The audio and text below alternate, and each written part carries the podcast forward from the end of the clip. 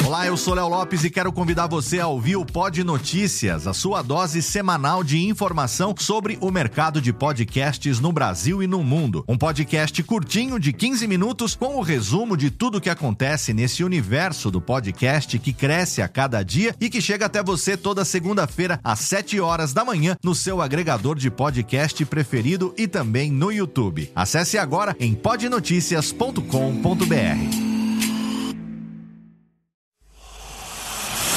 Emoção. Emoção. Aventura. Aventura. Suspense. Suspense. Mistério. Mistério. Você vai. Você vai se cagambalader. Olá, pessoal do Radiofobia. Aqui quem tá falando é o Celto Melo. Aqui fala Buzz Lightyear. As melhores entrevistas com os melhores humoristas. Você só encontra no Radiofobia. Oh, Ranhão. Tira daí, moleque. Vai assistir o programa da Xuxa. Radiofobia 500 jardas. Dublado nos estúdios da TVS. Ah, é o Radiofobia! Nunca na história das internet se viu um programa onde as pessoas mijassem tanto de dar risada. Se você quer uma coisa diferente no que diz respeito aos podcasts, entra no site do Radiofobia. Radiofobia, radiofobia, radiofobia, radiofobia. Radiofobia. Versão brasileira AIC São Paulo.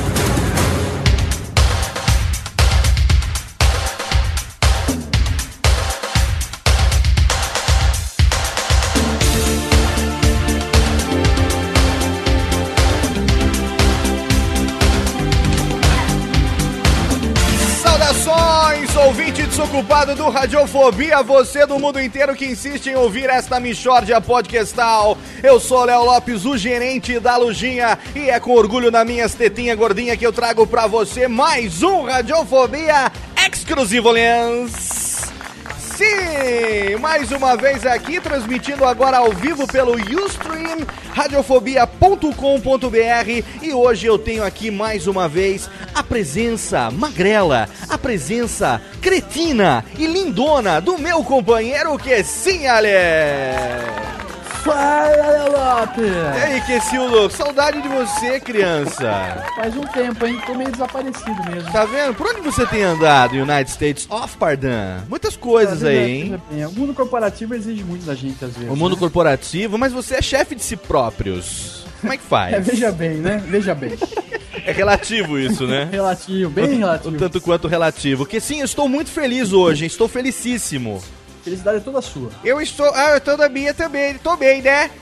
Que lindo! É, que alegria! Tá bem, tá bom. Já que você não quer estar aqui, então, eu vou chamar o nosso próximo convidado. Não, faz assim não. Não, cara, eu tô realizando um sonho hoje. Uma pessoa que sempre foi meu ídolo e hoje é meu amigo, está aqui com a gente. Mas para recebê-lo, a gente tem mais um amigo que eu conheci pela primeira vez, pessoalmente, em Campus Party Brasil 2011 e que eu recebo hoje direto do Papo de Artista e do Mundo Rod Podcast, meu amigo Rod Reis. Aê! Viado! Muito bem. Mais valva, técnica, muito mais valva. E oi, mais valva, mais valva. Valeu, valeu. E aí, Rods? E é muito bom estar aqui com, com vocês gravando a primeira vez. Cara, o prazer é todo seu, como o Dio Kiss acabou de falar. E sempre com prazer é muito mais caro, meu amor. Porque você sabe que aqui é o programa dos clichês hoje. Pode. Programa totalmente excelente. Quero agradecer você por ter aceito o nosso convite para participar. Afinal de contas, você também paulistano, viveu muito do rádio do humor aí dos anos 80 e 90. É também um cara que se amarra em música. O programa de hoje vai ser totalmente excelente, hein, Rod? Maravilha, maravilha. Obrigado por ter aceito o nosso convite. Que essa, eu vou te falar um negócio pra você e pro nosso Diga, ouvinte Gil. desocupado. Hoje, nós temos aqui a presença de uma pessoa totalmente excelente. E agora eu vou fazer o seguinte. eh, Pela primeira vez, eu até fico envergonhado de fazer isso na frente dele, mas. Técnica! Você fica envergonhado? Lógico, porque eu vou mandar a Técnica riscar o disco. Na frente da própria Técnica. Risca, Técnica. Ele que é a pessoa que ele personifica o que nós chamamos de técnica. Ele que aqui, meu amigo, o- o- só pra você ter uma ideia, olha só, uma das coisas que esse cara fez que fez a galera se mijamba lá de rir até hoje. Vixe. E, meu amigo, tem um vídeo que nós vamos colocar. Ele cantando Ah, isso lá no Serginho Groisman, meu amigo. Nossa. Olha só! Você sabe do que eu tô falando, né, meu? Olha só que linda introdução. Aí você fala assim, vai começar um rock? Não, é uma música indígena. Não. O que será? O que será? Qual é o mistério? Aí a técnica sobe, corta e vem. Um, dois, três, quatro, cinco, seis, sete, oito, nove, dez, doze, doze, treze, 14. Conta mais. Excelente! Vai cagaralho, vai cagaralho. Daqui a pouco a síndica me manda embora dos prédios. Meu amigo, é com orgulho da minha estetia que eu trago no Radiofobia de número 55 a presença dele que é produtor musical, ele é DJ, ele é os pequeno DJ, ele é músico, ele também é apertador de botão, podcaster, ele é presidente da ABPOD, Associação Brasileira de Pods ou não Podcasters, um dos criadores do programa Pânico da Jovens Pans FM e meu amigo, acima de tudo, ele é as próprias técnicas dos programas dos Djalma, meu amigo, é meu querido maestro Billy do Radiofobia. Oi, tudo bom? Fala aí, Billy. Você viu que essas horas você percebe que o importante é ter saúde, né? Olha, Basicamente. olha né? que linda a voz dele. Olha que bonito. Você, li- você vive em Jassanã, meu pequeno maestro não, Billy? pra caralho livros de Jassanã, basicamente. Eu não. Cara, que legal ter você aqui. Obrigado por ter aceito esse convite doido, meu velho. Pô, obrigado pelo convite aí, valeu, gente. Boa noite a todo mundo aí, bom dia, né? Podcast é aquela coisa guilete, né? Bom dia, boa tarde, boa noite, né? Todo mundo. Exatamente. E estamos aí, manda quem te responde, Luiz e já. Exatamente. Ó, tá. O tema do programa Animado, hoje é ninguém menos do que Maestro Billy. Vamos falar um pouco da vida desse cara. Você conhece o Fernando Melo, Kessa? Fernando Melo, Rego? É, olha a pronúncia do Fernando Melo, como é boa. Olha os inglês, técnica.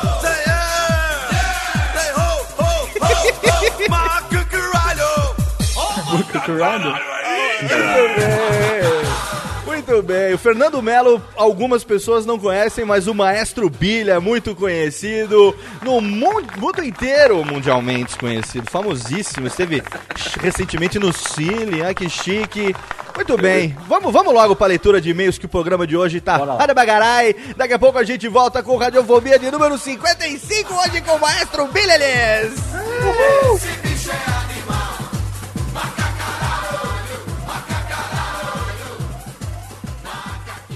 Hola, Frank. Hola, Frank. Congress. Are?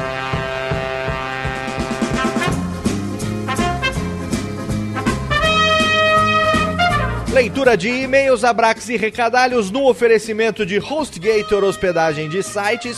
Faça como Radiofobia e assine HostGator. Radiofobia.com.br, clique no bannerzinho da HostGator e seja feliz. Como eu e como minha companheira Daniela Monteiro-Lhes. Hello! Vamos para os nossos recadinhos então, Danizinha? Vamos! Vamos nessa então. Surubinhas podcastais da quinzena. O que, que a gente tem? Participações de altíssimo gabardine dos nossos membros. Hum, dos nossos membros? Em outros programas. O que, que a gente tem, Dani? Primeiro tem o Kessa, que participou do AspiraCast número 13, sobre a profissão de advogado. Excelente programa, um abraço pro Boris Depré e também pro Sidão. O Kessa, apesar de tudo, se deu muito bem no programa, viu? Fez uma participação totalmente excelente. O link, é lógico, tá no post. Também porque de vara ele entende muito. É, vive pulando de vara em vara. Deixa ele escutar isso aqui. Eu vou adorar. Ah, quinzena também, nosso querido podcasteiro Lucas Yasumura participou do Paranerdia número 29. aonde ele, meu amigo Alexandre Nerdmaster e também o Boris Depré e o nosso querido Nerdandertal fizeram indicações podcastais e lá o podcasteiro indicou o Radiofobia. Muito bom. Sabe manter o emprego, né, Dani? claro. E ele entende. Ele entende. E também quem entende é o Dudu Salles e meus amigos do Papo de Gordon, porque eu fiquei sabendo que eles convidaram você, Daniela Monteiro, pra dar uma dica de beleza no Papo de Gordo número 63, é isso? É isso aí, é euzinho dando dica de beleza. Quem diria? Aliás, não, mas você pode, afinal de contas, hein? Diga-se de passagem. Aí o programa tá muito legal. Você- O nome do programa é Quero Ser Gatinho ou Gatinha. Olha e aí tem só. várias participações, eu sou uma delas, Mafalda também participou, cada um dando sua dica de beleza. Excelente. E também o DaniCast foi indicado no podcast Pauta Livre News número 29. Por aqueles eu malucos. fiquei mega feliz. Muito bacana, aqueles malucos do Pauta Livre News, que eu acho que não ouvem o Radiofobia, então a gente pode até chamar eles de baitola, né? Pode chamar eles de afrescalhado. Não, eu não vou eles chamar, não. Você não, mas é, pode chamar porque eles não vão escutar isso aqui mesmo, então não tem a menor importância. Ah, ouve sim.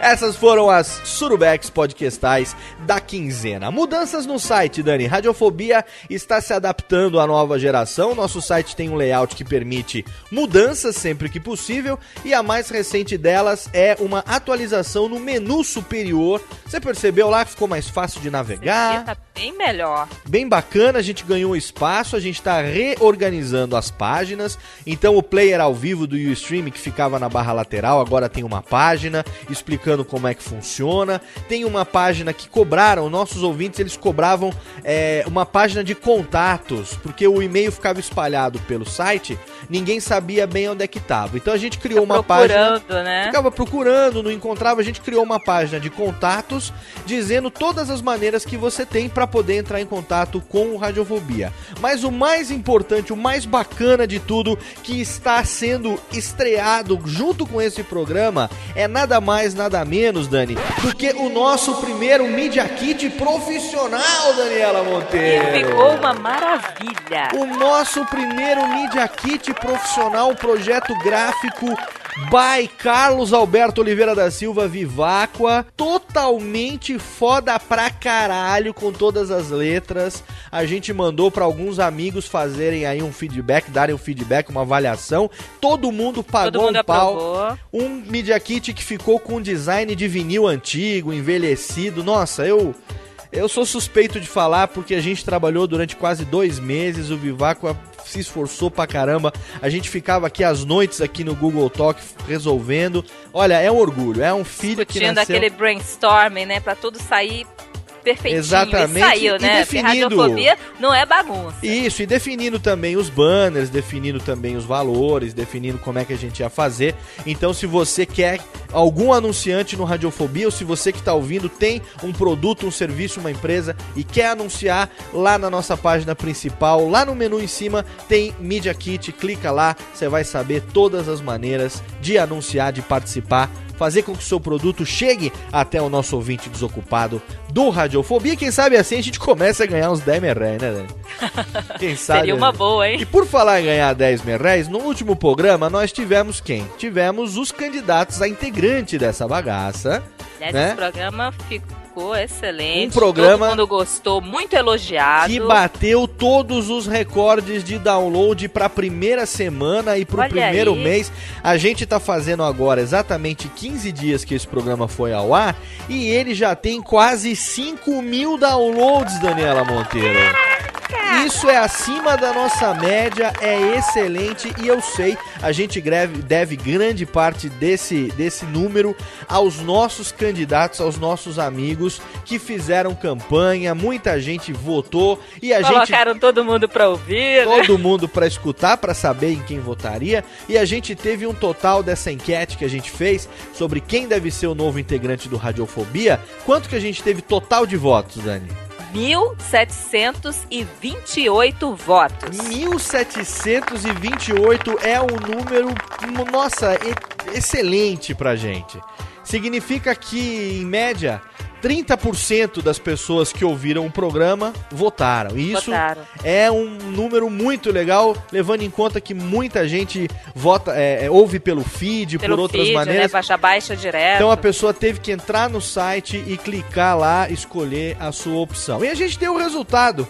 E como é que foi esse resultado, Dani? Vamos lá. Em terceiro lugar, Felipe Borges com 47 votos por 2% da votação. Felipe, obrigado pela sua participação. E ó, eu quero dizer o seguinte: não é porque você ficou em terceiro que você não vai participar do programa, não. Quero que você, sempre que a gente tenha um tema bacana, um tema relevante que você possa contribuir, eu quero saber que a gente pode contar com você também e chamar pra participar, né, Dani? Sem dúvida. Até porque no- nesse programa eu, eu senti que ele ficou meio travado, ele podia se soltar bem mais, né? Mas eu entendo o Felipe, porque se eu tivesse na mesma situação dele, ao lado do Viváqua e do Vitor Rossi, eu também não conseguiria falar nada, porque eu não sou comediante, eu não sei imitar nada. Mas não tem eu problema. também ia ficar bem nervosa. Não tem problema. Uma das coisas que a gente tem é ter integrantes que têm características bem diferentes pra gente poder fazer Exato. o contraponto, um ajuda o outro e tal. Aí os outros dois, Vivaco e Vitor Rossi, tiveram um resultado totalmente.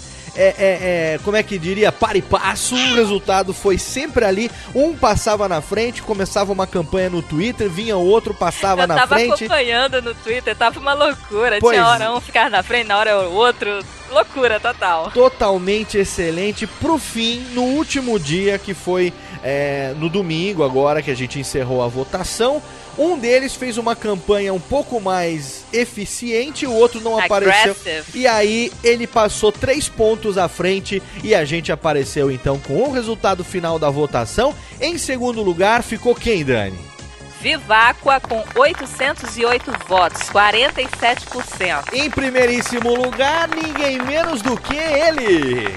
Vitor Rossi com 873 votos, 51% dos votos. Ele foi o escolhido por, pelos nossos ouvintes ou pelos novos ouvintes que vieram graças à participação deles, né? Agora eu vou dizer pra você, você sabe desses três quem é que vai ser o novo integrante do Radiofobia, Dani?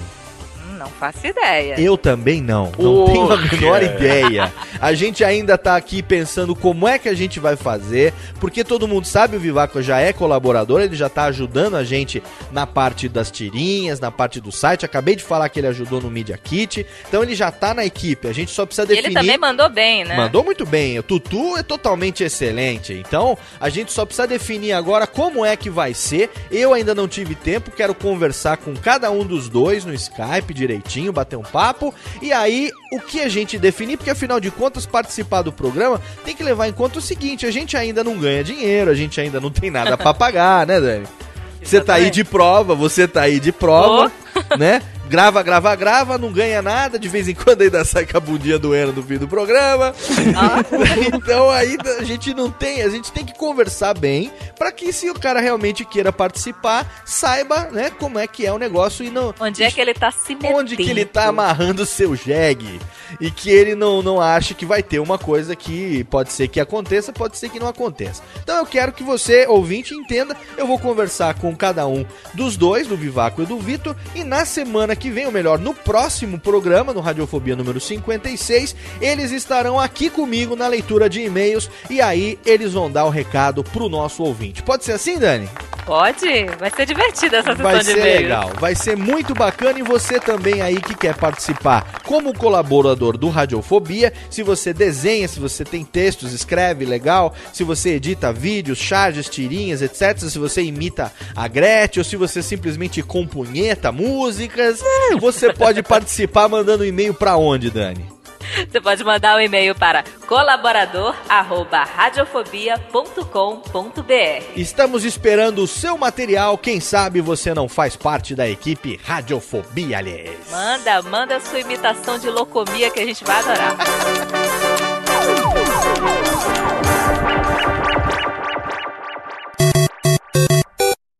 Leitura de e-mails, Dani, temos aqui dois e-mails que eu separei de pessoas que mandaram e-mail pela primeira vez pro Radiofobia. Você pode ler o primeiro pra gente, por favor? O primeiro e-mail é do Lúcio Soares, de 29 anos, que mora em Ananindeua, no Pará. Fala, galera maluca do Radiofobia. Esse é meu primeiro e-mail. Já ouço Radiofobia desde o episódio 39 com Gustavo Guanabara. Desde então, não parei mais de ouvir. Estou fazendo uma maratona maluca e ouvindo aos poucos os demais episódios. Queria dizer que gostei muito das mudanças recentes. A minha opinião é que o programa ficou muito mais dinâmico e, se depender de mim, esse formato está aprovadíssimo. Gostaria de expressar também a minha admira admiração pelo trabalho que vocês vêm fazendo, trazendo alegria e diversão a todos nós, ouvintes desocupados. Daqui para frente, estarei mais frequente nos comentários e e-mails. Um forte abraço a todos e um beijão para Dani Monteiro. Outro beijo para você também, Lúcio. E-mail também do Aldemir AS, de 25 anos, Fortaleza, no Ceará, que fala o seguinte: Olá, esse é o primeiro e-mail que mando para vocês. Sou do Ceará, minha jornada pelos podcasts são recentes. De certa forma, fiquei super feliz em constatar a qualidade dos podcasts nacionais, o bom humor, os assuntos tratados, muito atuais por sinal. E fiquei super maravilhado com a qualidade do podcast de vocês. Como iniciante no assunto, acho que seria legal um cast especial para essa galera que pretende ingressar nesse tipo de arte. Parabéns! Mãe, tô no Radiofobia! Obrigado, Aldemir. A gente fala sempre que pode sobre podcast. Recomendo você ouvir, ouvir o número 31 A e B sobre a galera com a galera da Podosfera, 33 com os comentadores, tem também o 49 A e B que a gente gravou falando sobre podcast na Campus Party e esse também aqui, o número 55 com o Maestro Billy, aonde a gente falou muito também sobre podcast para quem quer começar, acho que é uma dica bem legal também, né, Dani? Ficou excelente esse com o Maestro Billy, viu? Totalmente excelente. Quem quer mandar o seu e-mail também para poder participar e ouvir Lolido Olies aqui, pode mandar para onde, Danizinha? Podcast arroba radiofobia.com.br Estamos esperando o seu e-mail, mande e faça-nos felizes.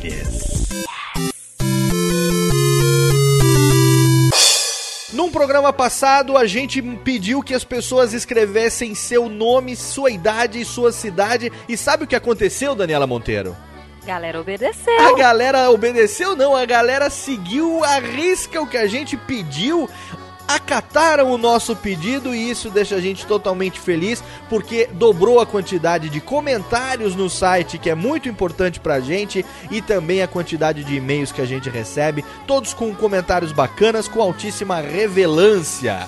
Então e a agora. gente fica feliz com esses comentários. A gente fica viu? feliz, afinal de contas, aquele bom e velho jargão. Hoje em dia a gente ainda não ganha um P com isso. O seu comentário é nosso. Vamos mandar então um abraço pra essa galera que mandou direitinho o seu comentário no site, com o nome, com, com idade, com tudo, Dani? Vamos! Então vamos lá, começando pelo Neto Ravanelli, 27 anos, Londrina, no Paraná, que mandou um e-mail dizendo como as suas viagens ficaram tão proveitosas e engraçadas graças a esta bagaça e que nós estamos no seu top 3. Valeu aí, Netão! Também pro SPM Ripper, 34 anos, de Carapicuíba, São Paulo, que administra o blog Casa do Rock, um lugar do caralho. Excelente, grande fonte de músicas impossíveis, eu recomendo. o link tá lá no site também. Felipe FC, 26 anos, Araraquara, São Paulo. O Amir Jamal, de 22 anos, do Rio Preto, São Paulo. Que o Caio César, o nosso amigo, 39 anos, Salto, São Paulo. Grazi Kazuma, de 29 anos, de Tawaguchi, falei certo? Não. No Japão, que mandou uns áudios do antigo programa Fuzue da Rádio Transamérica. Obrigado, Grazi. Eu vou ouvir com calma porque o Fuzue era bem legal também. Henrique Said, 19 anos, São Paulo, Paulo. DJ Clayton, de 34 anos, Brasília, Distrito Federal. O Anielton Alexandre, 30 anos, de Goiânia, em Goiás. Diogo Lopes, de 24 anos, São Paulo. Fabiano Loureiro, de 24 anos, meu amor, Vitória do Espírito Santo. Marcos, o gênio do mal, de 26 anos, de São José dos Campos, São Paulo. Também pro Ed Azar, 26 anos, Paulo. Luiz Salsichão. Pet, é nome, hein? 21 anos, governador Valadares, Minas Gerais. O Mike Costa, 25 anos, de Belém no Pará, que eu conheci aqui em São Paulo. Muito gente boa. Manda pra nós aí um tacacá. O Ruben Red Baron, de 30 anos, de Americana, São Paulo. E pra fechar, o Alan Rui Matos, o Ricochete, 37 aninhos, Salvador, Bahia. Toda essa galera bacana que mandou e-mail ou mandou principalmente comentário no nosso site. Qual é o nosso site, Dani? www.radiofobia.com.br Totalmente excelente. Obrigado, Dani. Fique você agora com o Radiofobia Foda da Garay com o Maestro Bene. As próprias técnicas, amigo. Maravilha. Um beijo. Delícia. I love you,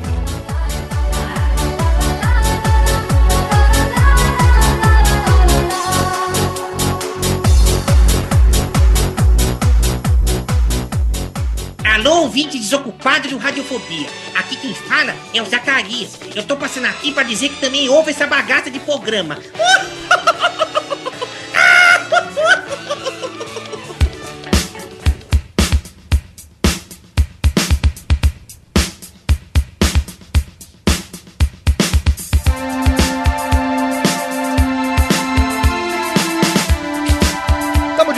de volta, de volta ao vivo no Radiofobia de número 55 e hoje eu, Queça e meu querido amigo Rod Reis aqui temos a honra de receber nosso convidado, maestro Billy Ambella. E aí, Billy? Muito bem. Agora sim, em definitivo, voltamos, hein? Agora ninguém olhou- segura, vamos lá. Você olhou o crachá dele, Léo, pra saber se é o Fernando Melo ou se é o Billy Umbella? Você sabe que eu não sabia até o momento da construção dessa pauta que o Billy chamava Fernando, né, nego? Pois é, né? Tive que fazer uma, uma pesquisa, na verdade. Fernando Melo, 39 Ah, anos, Não precisa paulistano. procurar muito longe, na primeira página do, do, do, do Google já aparece o nome completo já, né? Nossa, ó, snowball, hein? Pesquisei Não, né, errado, tudo bem, então. quem já viu, ah, tipo assim, né? Tudo bem, né? Vamos lá. Da onde que veio o apelido de Billy, ô Billy? Isso foi o seguinte, ah, meu primeiro emprego foi na Band FM, Aham. quando ela nem era pop do jeito que é hoje em dia, ela tocava só black music, era super legal. E eu tava na faculdade e arrumei um lindo emprego de telefonista de rádio, sabe aquele que fica. Hoje em dia não existe mais, porque hoje em dia é tudo automatizado, mas na época ficava atendendo o telefone e falava assim: Ah, você quer ganhar uma camiseta ou um boné? Eu falava, quero ganhar um boné. Ah, então dá seu nome, endereço, não sei o quê. A gente fazia isso. Minha profissão, minha primeira profissão foi essa. Telefonista de rádio. é, exatamente, eu ficava dentro do estúdio. E, ao mesmo tempo, ah, eu, por falar inglês e saber ler e escrever inglês, eu comecei a traduzir a Billboard, que na época era uma revista, não era um site ainda. Aham. Até, acho que nem existia internet naquela época, assim, né? Foi em 1500 e pouco, mais ou menos, então não lembro se tinha internet. Aí eu comecei a traduzir a Billboard. A Billboard chegava semanalmente lá na, na, na Band FM. Aí eu traduzia algumas coisas, de, de notícias, de artista parada, não sei o que, esse negócio todo. Naquela época lá, quem tava lá, tipo, banana e tal. Era o Banana, era o Joca, Ah, era só. o Luiz Antônio, a Gleides, sabe? Esse povo É todo. Luiz mas- Antônio seu nome? Luiz, Luiz Antônio hoje em dia é empresário do. Como é que chama lá? Do. Ah, é, não sei, não sei o que, é uma dupla sertaneja, não sei o que, Matheus, eu não vou lembrar, mas tudo bem. Ah, E, mas daí eu comecei a traduzir isso, aí o Banana, que eu ficava no horário dele à tarde, ele falava assim, por que, que você não faz um correspondente internacional chamado Billy e você dá as notícias pelo telefone como se estivesse em Nova York? Sente Ó. só o tamanho da enganação que, que, que rolava até hoje rola, né? E aí eu comecei a fazer isso, eu pegava as notícias, traduzia, aí o Banana me ligava lá em Nova York, que é mais conhecido como fundo do estúdio, Olha eu aí. pegava o telefone e falava as notícias todas, dava a temperatura, falava da Olha banda nova, do disco novo, não sei o quê. e assim ia, daí que veio o tal do nome do Billy. Olha aí. E o Banana só me chamava de Billy, ninguém sabia que meu nome era Fernando até então. Seu Brito, correspondente internacional do Iraque, tem origens que ninguém imaginava, hein, meu amigo? Não, mas isso aí, é coisa, isso é a coisa mais comum que tem, né? Tipo assim, eu lembro que a gente ia fazer, depois na Jovem Pan a gente ia fazer show, por exemplo. Quantas vezes eu falo, eu tô aqui na frente do palco, tava na tava comendo pastel lá fora do palco do, do, do, do estádio. Isso é normal, isso aí é normal. Léo, você vê que só o Radiofobia que manda o Laurito pra Copa, que manda o. Laurito pro Oscar. Exato. Pô, Tá vendo Pô. só? Tá- Radiofobia eu não achei, ganha ninguém. eu achei que a gente tava fazendo umas coisas assim, puta original, né, mano? Mandando o Laurito na Copa, Laurito no. Não, mas o Laurito vai mesmo. Tanto é que Pois você é, vê ele que vai, meu. ele tira a foto das pernas das modelos, das atrizes e tudo mais. Mas, ô Billy, fala um negócio. Isso você já era formado ou você era Não, moleque Eu ainda? tava no segundo ano da faculdade, foi em 90. Você fez E o aí, quê? Você fez 1990. FAP, né? Eu fiz FAP, fiz publicidade na FAP. E lá você, enquanto fazia. Isso você, tipo, estagiava lá na Band? Como é que você chegou no rádio? Por que rádio? Então, esse negócio de rádio é muito louco. Tipo assim, eu fui. ah, era na época do plano Collor, né? Ninguém tinha dinheiro pra nada, eu fui procurar um emprego pra, pra ganhar dinheiro pra alugar filme, aquelas coisas que a gente fazia de, de moleque, né? Aham. E aí ah, eu entrei na, eu fiz um, um application lá na Band, no dia seguinte me chamaram pra trabalhar, só porque eu falava inglês, que precisavam traduzir a Toma Billboard. Aí eu comecei a traduzir, comecei a fazer isso. Seis meses depois eu já estava envolvido com a rádio, fazendo vinhetas pra outras rádios no outro estúdio, fazendo vinhetas, tipo assim, rádio, por ser um negócio muito conciso e muito, muito dinâmico, você tem que fazer meio de tudo um pouco, né? Então você faz locução, faz produção, traduz aqui, faz o cafezinho, é meio todo mundo junto ao mesmo tempo, né? E nessas, ah, você acaba conhecendo muita gente e vai fazer outras coisas por fora. Aham. Aí depois de seis meses eu fui para outras rádios, fui, comecei a trabalhar no estúdio que o Banana era sócio junto com o Silvio Calmon, e aí começou essas coisas todas a acontecerem ao mesmo tempo, junto com a faculdade. Mas você ficou lá no, no- na Band só por seis meses, então? É, fiquei, porque, tipo assim, quando você é moleque, você é mais bobo, né? Então o que aconteceu? Ah. Tipo assim, logo depois que eu entrei na Band, eu tava lá trabalhando bonitinho à tarde, ganhando minha, minha miserinha lá de estagiário, não sei o que, trabalhava, estudava de manhã e à noite ia pro estúdio. Aí chegou um dia, o Joca, o coordenador da rádio, falou assim: Olha, você, a rádio vai mudar, ela vai ficar 100% brega agora, né? Ele falou assim mesmo: vai ficar brega porque o público é. A gente quer mudar um pouco o público, comparar com esse negócio do black, ainda vai ter alguma coisa de black, mas a gente quer fazer uma rádio bem popular, não sei o que, não sei o lá. Eu, com os meus, sei lá, 19, 20 anos, cheguei na sala dele e falei: Joca, eu não concordo com essa mudança da rádio, eu me demito. Ele falou: Tá bom, aí fui embora, né? Estagiário, dane-se, né? Aí fui trabalhar na rádio, fui pra metropolitana, acho, depois. Mas mesmo assim já tinha o negócio de falar que ia continuar com rádio. Ah, sim, porque tipo assim, aí você pega, você pega amor na coisa, né? Esse negócio de rádio é complicado, você ganha pouco e, e- e se diverte muito, né? É um vício, filha da puta, né, velho? É, bicho, Ô, é Billy. inferno. Ah, Mas foi nessa época que você se apaixonou então pela rádio. sim, com certeza. E você, quando moleque, assim, moleque que eu digo, pequeno Billy, ou pequena criança, Billy. Pequeno Billy. Os pequeninos, antes de se tornar os DJs, os, as técnicas, o que É. você o que que você curtia, assim? Eu sempre faço essa pergunta pro pessoal que vem aqui, porque sempre a gente convida alguém que tem um pé no humor, de alguma maneira, né? Uhum. Você era tipo, a, a- a- que nem a maioria que era tipo pentelhal, aquele moleque é, do, do capeta em forma de gorê, ou você Não, era mais não. contido, mais quietinho? Como é que era? O pequeno Bentley.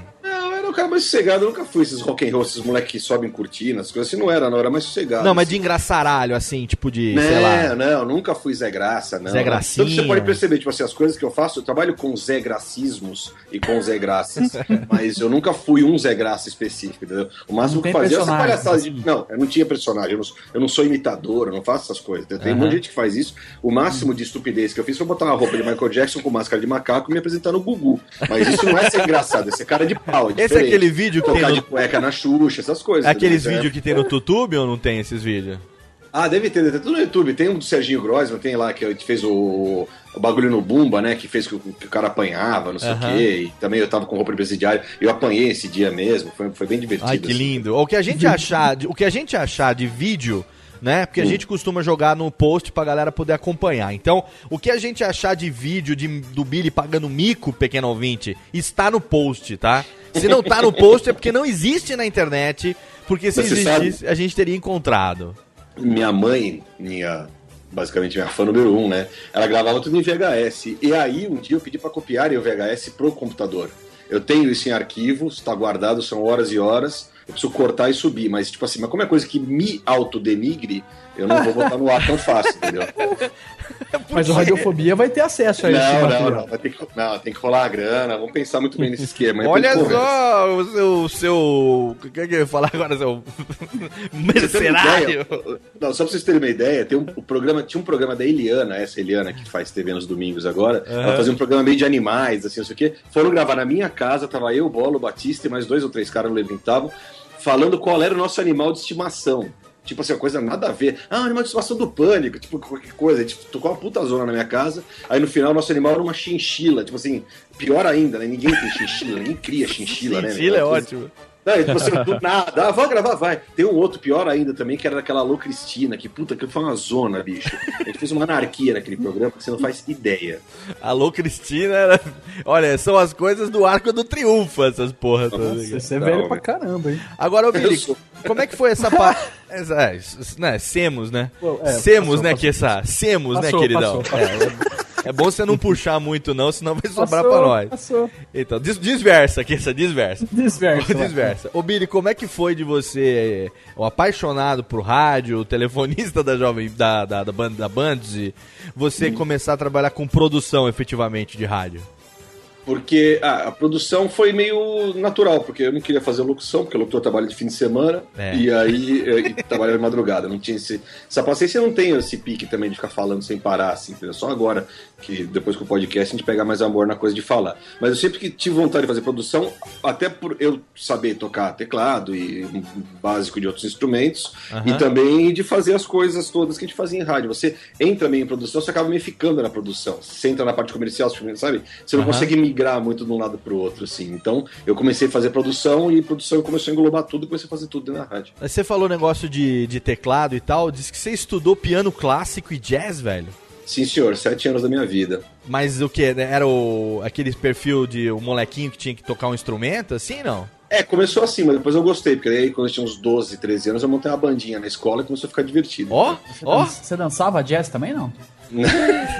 De colã e polainas, né? É, polainas e Não, não. sapatinhos de ponta. Não, não, só tocava. Ah, que excelente. Olha, o- ó, seguinte, ó, o papo hoje promete, a gente tem muita coisa bacana pra falar com o Billy. Vamos fazer o seguinte, vamos pro nosso pro nosso bloco do podcasteiro, Kessa. Vamos, vamos tocar o Vamos podcasteiro? embora, vamos lá. Vamos, vamos, As vamos ouvir indicações. o podcast. Não sei se você sabe, Billy, mas a gente começou aqui já alguns radiofóbias atrás.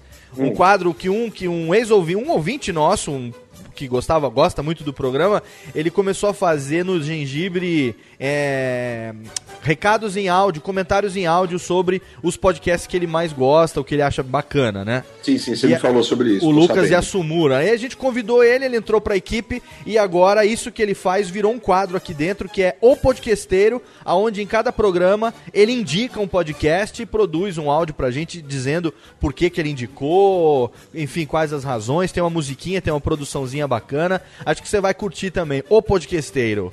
Pra gente que Lucas, manda bala. tá nos pequenos podcasts. Agora tem Como o é é Twitter dele, também. Agora tem o pequeno Twitter também, o arroba podcasteiro. Arroba podcasteiro. O podcasteiro. Não confunda. Arroba o podcasteiro. Então vamos ouvir o podcasteiro nesse Radiofobia e já já a gente volta, lhes. Radiofobia apresenta O Podcasteiro com Lucas Yasumura. Indicações podcastais de altíssima gabardância.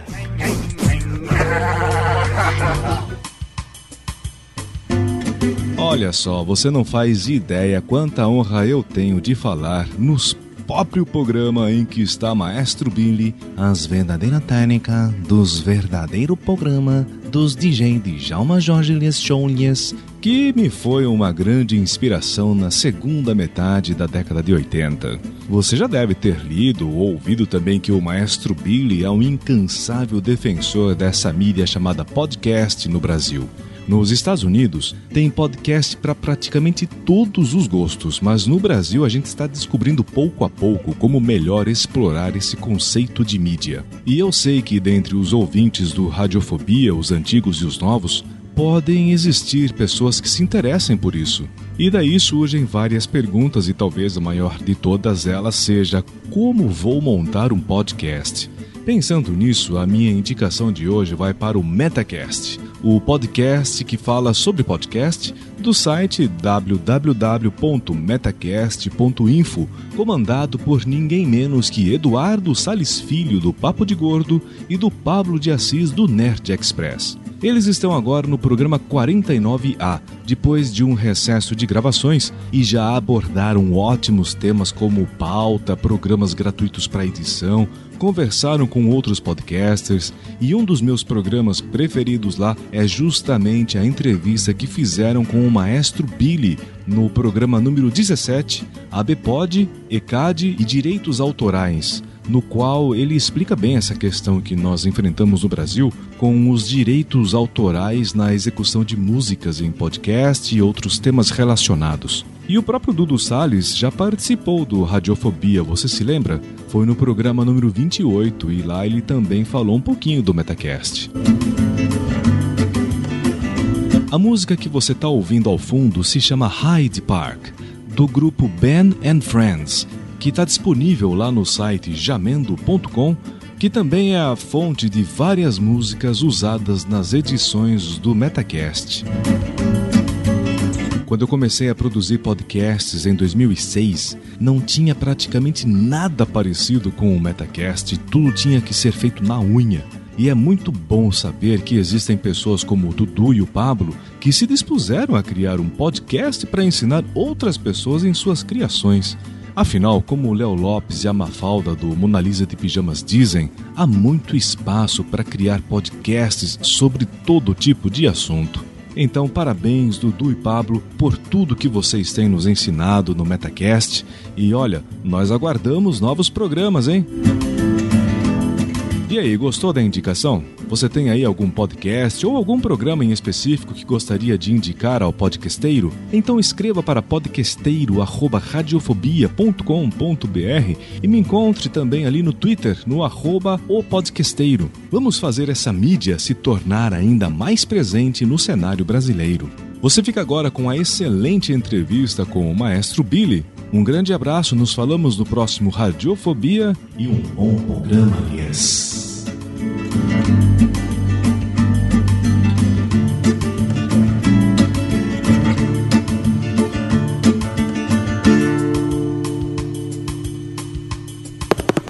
A radiofobia.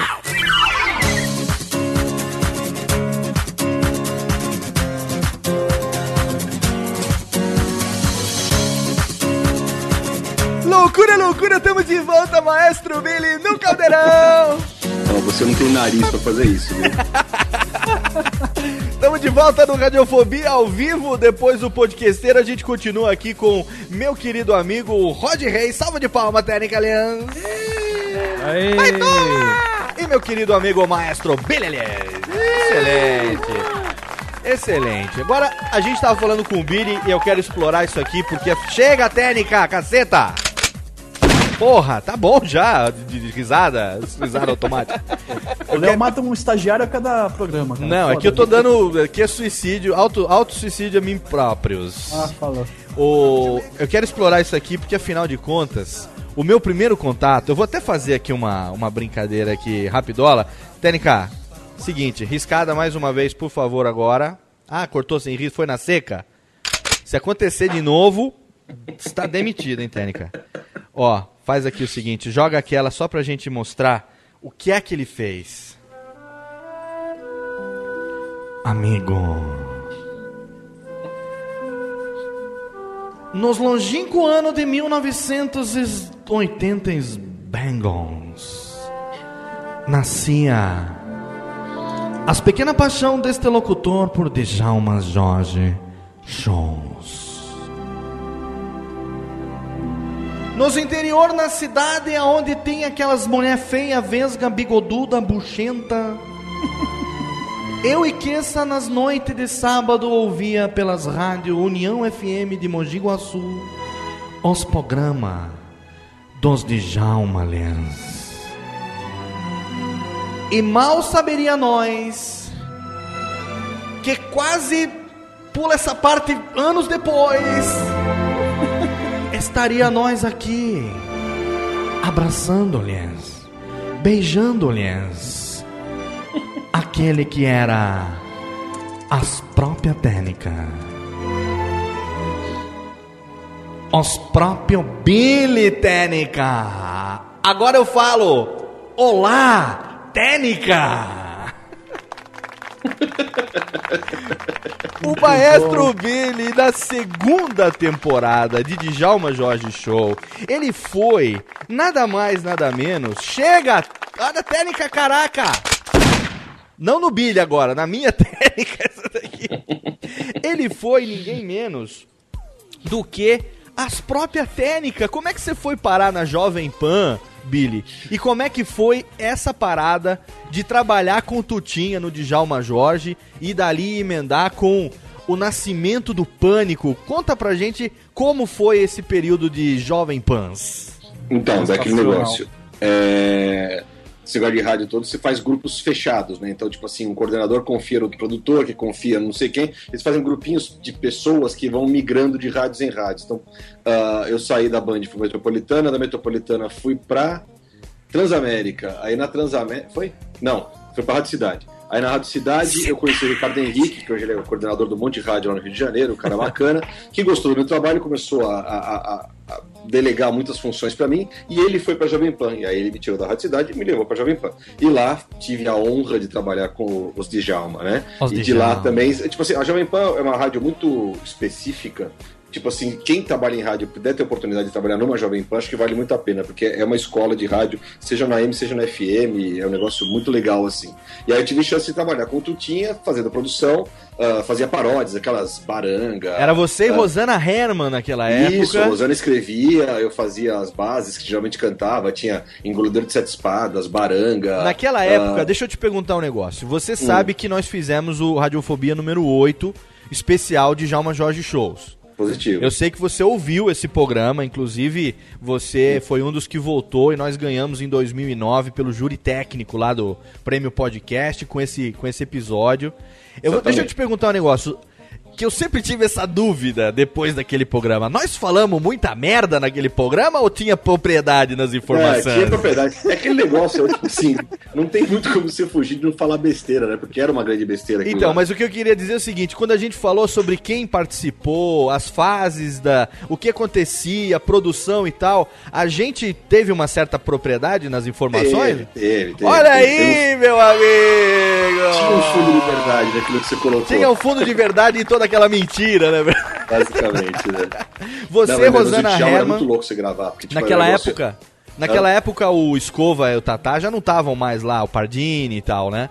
Não, eu tava. ah, o Escova e o Tatá já, não tinham, já tinham saído, o Pardinho também tinha saído faz muito tempo, mas o Escova voltou a fazer uma, uma participação no Pânico. Logo no começo do Pânico ele chegou a fazer algumas coisas lá. Mas ele não fazia especificamente o Djalma também, ele fazia só o Pânico. E quem também. fazia a produção? Era você, a Rosana, O Lala, que era o operador de áudio. e- Lala Moreira? Lala Lala Moreira. o Lala. Moreira, que é ninguém menos do que a técnica de Luciano Pires do Café Brasil. Não é fraco, não, hein? É, o Lala Moreira hoje é no estúdio de Lala Moreira que o Café Brasil é montado. Ah, que legal, não sabia disso. É, eu tive lá com o Luciano Pires. Cissa Camargo faz a produção. Você sabe quem é Cissa Camargo? Cissa Camargo, Hum, ela não. fez a produção de ninguém menos do que show de rádio e trabalha até hoje com o Romagnoli, meu a amigo. Cissa, lógico, lógico, Luizinho. A Cissa, a Cissa faz a produção do Café Brasil e o Lala Moreira faz a técnica. Ah, que legal, não sabia que a Cissa estava lá também. Bacana. É. É, O Café Brasil é um programa de altíssimo gabardine, não por acaso. Mas você, Rosana, fazia uma produção. Aí lá, o Djalma era o Tutinha, o Carlos Alfredo, o primo dele, fazia o chefe Brody. Exatamente. E de todas vez as em- outras vozes eles mesmos faziam. E de vez em quando o Emílio fazia, pagava uma de Djalma cover.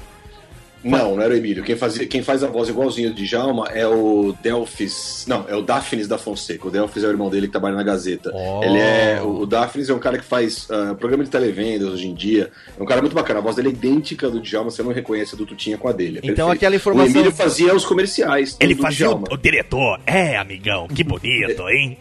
Exatamente. Ele conti- às vezes a gente pegava alguém do AM pra fazer esse, esse diretor Ah, também. então quer dizer que o Emílio nunca fez o Djalma na, na folga do Tutinha.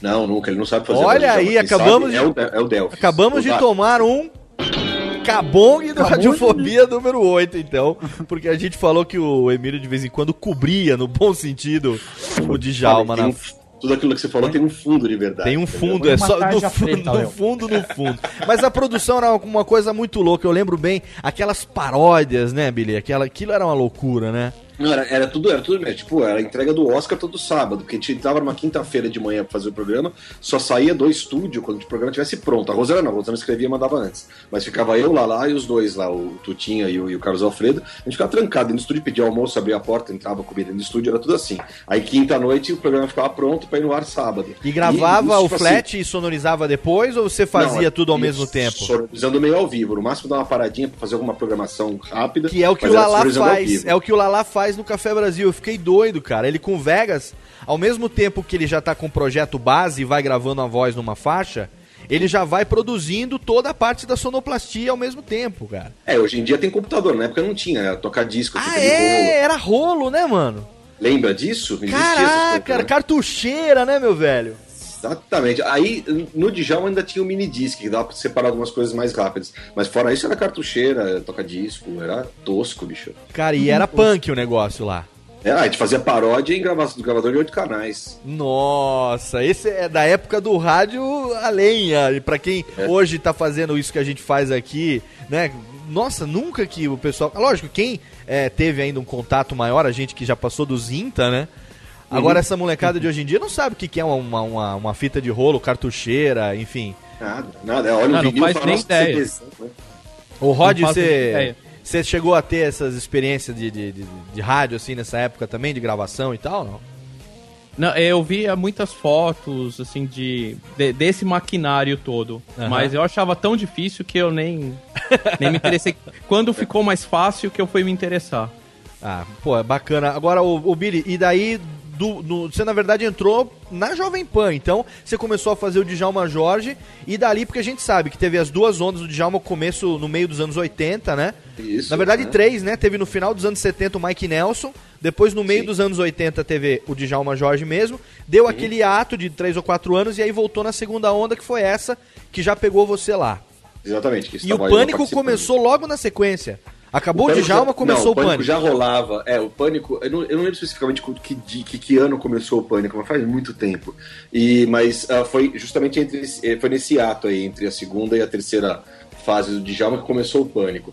Que era um programa super sério, um negócio super bacana, era pra falar sobre coisas sérias e virou bagunça, né? Como assim era pra falar coisa séria? Não entendi. Era, o, programa Pânico era o programa meio-dia pra discutir aborto na adolescência, pra fazer essas coisas todas. Você tá brincando. é, só que, ah, só que as pessoas ligavam pedindo boneca, camiseta, ingresso pro show do Tom John, essas coisas, né? Aí começamos a maltratar as pessoas, aí virou bagunça, né? E a equipe original do Pânico, quem montou o Pânico? Foi você, era você, Emílio Bola e o Cabeça? Não, o bola ainda não, era eu, Emílio e Cabeça só. Os três. Marcelo Não é Ca- cabeça com B, com V, cabeça. Marcelo Cabeça. Por que Isso. Cabeça? Porque ele tem uma cabeça meio grande, chama de cabeça. É tipo português, assim, tem uma cabeça. Exatamente, mais ou menos isso aí. Aí depois teve o Maurício Morales, que ajudava a gente na produção. é Maurício. Morales, eu trabalhei com ele, cara, lá na, na, na- na Fênix. É, gente finíssima, o Maurício, é uma gente figura, fi- bicho. Ele trabalhou no Pânico também? Tava, ele ajudava a gente a fazer produção lá embaixo na Paulista. Ficava eu, Cabeça na Paulista e o Emílio ficava no estúdio. E aí, a gente aí- pegava nego na rua e o, o, o Morales ajudava a gente. Aí depois entrou Peru, ainda, que, era o, que é o Ricardo Zanella, trabalha na DM9 hoje em Essa dia. frase ficou estranha. Depois É bonito, e- entrou o Peru, né? Uh, Entrou peru é aquele que vem por trás assim, meu amor. Você me desespera, né? Aí a gente fez o quadro Pergunte ao Peru, que eram as Ah, respostas dele. Aí depois entrou o Bola no lugar dele, Pergunte ao Bola, e o Bola tá lá até hoje. Pergunta pro Bola. E o Emílio sempre fazendo a voz do diretor. É, exatamente. E a até própria. hoje na locução do Pânico ele ainda usa, né, aquela a vozinha de diretor. Eu lembro do Djalma que tinha os era o candidato à vereança número meia mole, meia E dura. lá ele depois fala, ah, Djalma, não é assim, né? Começava a falar, né? Era muito bom. Ó, diretor, eu vou mandar você embora. Vou chamar Carlos o Mudo. É, é, é. Zazala. Muito bom. Era né? Carlos, era Charles o Mudo, aí, não, era Charles o Cego, né? Que é por causa do Ray Charles, era Charles o Cego. Muito bom. É, uma coisa. E tinha o Pô, Djalminha, Como é era né? o nome do mudo mesmo? Era Carlos, o Mudo era Carlos o Carlos, Mudo, era Carlos Carlos. O Mudo, é, isso aí. E tinha Era o Djalminha também, lá, lá, lá, lá, lá. É, o Djalma era meio, bobão, né? Era Meu muito bom, papai ele tava deixou cantar. Ô zoar. pai, a minha foca é o plombo. Bom, muito cara, a melhor época da Cala minha boca, vida. filho, né? Ficava? Cala a boca, filho. É, cala a boca, mongoloide. Ele fala, pequeno mongoloide. Meu filho é mongoloide, mongoloide. Era muito, era muito sem noção, né? Muita gente não sabe, a, a gente até falou sobre isso no programa passado, mas não tem como evitar, cara. Isso que a gente faz aqui hoje, Radiofobia, essa tentativa de resgatar um pouco desse humor dos anos 80, desse 80, 90, que hoje em dia, pô, o humor hoje em dia ficou sem graça, né, velho? Você não pode falar nada, tudo é proibido, É, o pessoal tá muito chato, né? né? Hoje em dia, qualquer coisa. nego- também nego tá processando por bosta hoje em dia, né? É, né? todo mundo fica muito tocadinho, né? Você fala qualquer coisa, o cara fala, ah, não gostei, vai te processar. Pô, para, né, bicho? Vamos rir um pouco, né? Não tem muito. Óbvio tem um limite entre o, o- o- a estupidez e o humor, né? Que é meio tênue de vez em quando. Mas, Claro. né, não custa nada fazer umas coisas divertidas. Pô, era engraçado o Djalma, sabe? Tipo, tinha umas coisas engraçadas. Tem uns pânicos gravados fora do ar que, meu, você rola no chão de rir. Ah, que nem aquele. Que tem um aí que tá rodando aí há mais tempo, que é aquele do cara lá que os caras xingam ele, né? Do. Aquele que eles xingam, né? Que fala que o, o, o carioca é o delegado, É, prendeu. o delegado, é, como que é o é que ele fala? Não, como é que eu vou chamar Carioca, a mãe dele? o carioca é lembro, delegado. Hã? É, a carioca delegada. Carioca delegada, não sei o quê, prendeu o? Fala assim, né? Aí o, o Bola começa, cala a boca, seu filho adulto. Aquele jeito do Bola mesmo, né? Sua mãe tá com... Escorrimento, é pior ainda, né?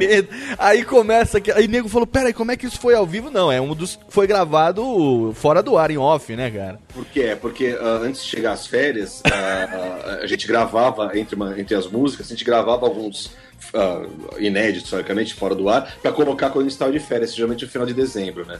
Então, nisso apareciam essas coisas. Meu, tinha dia que a gente não tinha a menor paciência, o nego ligava, era só xingamento, era chorar de rir. Ai, meu Deus. O pânico eh, não, não- não- come- teve realmente uma fase com esse negócio de, de, de assunto sério, de discussão? Durou uma, é, durou uma semana.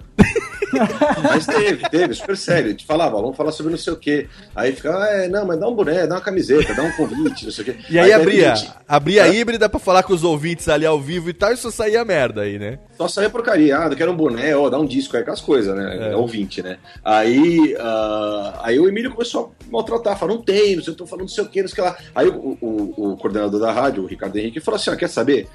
Maltrata, não custa nada, vamos, Vamos tentar, vamos ver se vai dar certo. Aí começou a maltratar, até que um dia a gente pegou, ia ter show da Tom John e cancelaram o show da Tom John. A Jovem Pan tinha uns 500 convites, assim, aqueles cartõezinhos de crédito, né, da época, assim. Aí chegamos lá na, Paulista, ó, temos aqui 500 ingressos para o show do Elton John, né, tipo, pegamos desavisados, né. Todo mundo sabia que não tinha mais show do Elton John. Distribuímos 500 convites, bicho. Você não sabe a confusão que foi na Paulista, na frente do Top Center, lá na, na- na esquina com a Joaquim Jean de Lima. Bicho, a zona que foi aquilo, o objetivo invadiu o- a- aquele canto, pegando ingresso. Puta, meu. E aí começou a trollagem, né? A gente ia fantasiado, botava roupa de Batman e Robin, ficava na Paulista fantasiado, entrevistando os negros na rua. A gente narrava a briga dos caras do objetivo, essas coisas assim, entendeu? E o, as músicas, como é que começou? Macacaralho, por exemplo? Como é que Então. foi essa loucura? Que teve, teve o, o show de teatro do Pânico também, né? É, a gente fazia showzinho com essas músicas todas. Isso aí veio de uma ideia do, do Tutinha, né? De, de fazer. Já que a gente ia fazer um monte de paródia, por que não fazer um disco completo com um monte de música idiota, né? Ah, em vez de fazer só piada, como tinha aqueles discos do Boi na Linha, não sei o quê. Então, eles começaram a fazer o disco com as letras da Rosana. Aí a produção era do Arnaldo Sacomani, que é. Hoje em dia ele faz o programa SBT lá, não sei qual é, que era o Ídolos, não sei como é que Sim, chama o agora. Sacomani, quem não Sacomani. conhece. O Sacomani. Lindaço, Sac- é, o Lindaço. É lindaço. Exato. Pô, vamos gravar umas músicas, pessoa, vai ficar legal pra cacete. Ele fala desse jeito, né? Te fala umas merda aí, vai ficar É, legal. fala, mas, ah, canta aí, tá lindo, beleza, tá bom, pessoal, vamos nessa. Era assim ele fazia, a gravação era assim, no estúdio do Esquiavon, lá na perto da Granja Viana. E aí teve música que o Bozo Barretti fez, o GTM foi do Bozo Barretti, mas uma Ilha da Uta foi ele que fez também. Aí teve base minha, eu fiz o meu Tamurcho, fiz o. Ah, não lembro qual que era, o Larga Meu Pinto, acho que também é minha, não lembro qual que era. Vamos ver, muito- vamos ver quais que tem aqui. Vamos ver quais que tem aqui, ó. Daquele, daquele álbum daquele do, do Monteiro Macacaralho tem aqui, ó. Macacaralho GT, eh, GT Monon Plus, Moanon Plus. Plus. É, Monon Plus. Técnica, risca aqui agora o, o, o, o Ace nos Tops nas Now aqui. E vamos ver aqui uma aqui. Qual, qual que é uma que você curte pra cacete desse disco Menina aí? Beethoven, é é mais legal. Menina, menina Beethoven, mo- excelente. Técnica, pera aí, stop aqui, aqui e vai. Essa parte do Maurício Monteiro. Menina Beethoven. Ai, que excelente. A menina Beethoven é o Emílio. Ela que faz o quê? Vamos tocar o trechinho de Menina Beethoven. O cara que se Exclusiva. apaixona por uma surda, né? Aí, exclusiva. Meu carro não tem break, não tem luz, mas tem buzina. Em plena quarta-feira e eu bundando na esquina. São coisas dessa vida, vida tão absurda. Fiquei apaixonado e a gostosa era surda. Vem aqui, Vem aqui, meu amor. Legal a segunda parte refrão, vamos ver. Mas já comi uma surda. vem aqui. Vem aqui, meu amor. Muito bom, velho. Você não quer me ouvir, Agora. mas já tem experiência com surda. Eu disse pra surda. Aí fica, né? E o cara é manco, depois tem que ele é manco, tudo bem. Ai, é uma- cara, esse disco é muito bom. Não, outra que eu gosto também é da Vida de Boston. É, essa é bonita. A letra Vida, Rosana, Vida de genial. Boston. Cadê? Vida de Boston. Vamos, técnica Vida de Boston. Essa é a base do jogo. Pode. Quem que faz a voz? Não, eu canto. É você cantando, né? Ah, é. O meu pai é gay. Começo, né? Começo eu, eu cantando. Maestro Billy no Clube do Bolinha. pai é gay,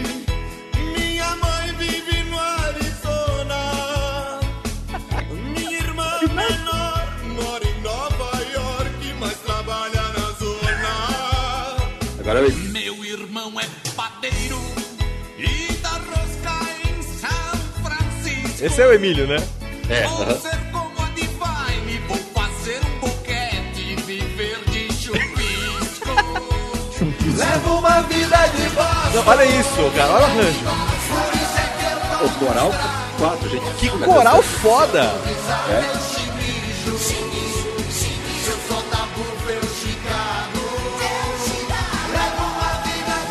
Excelente, Técnica. Dá uma diminuída aqui agora. O coral era o Ringo, a Ângela e a Silvinha, mas o outro cara que eu não vou lembrar o nome agora. Desculpe, o outro Isso, cara. isso foi que ano? 90 e? Ai, 90 alguma coisa, eu não sei, Léo. Foi 90 antes do Mamonas, né?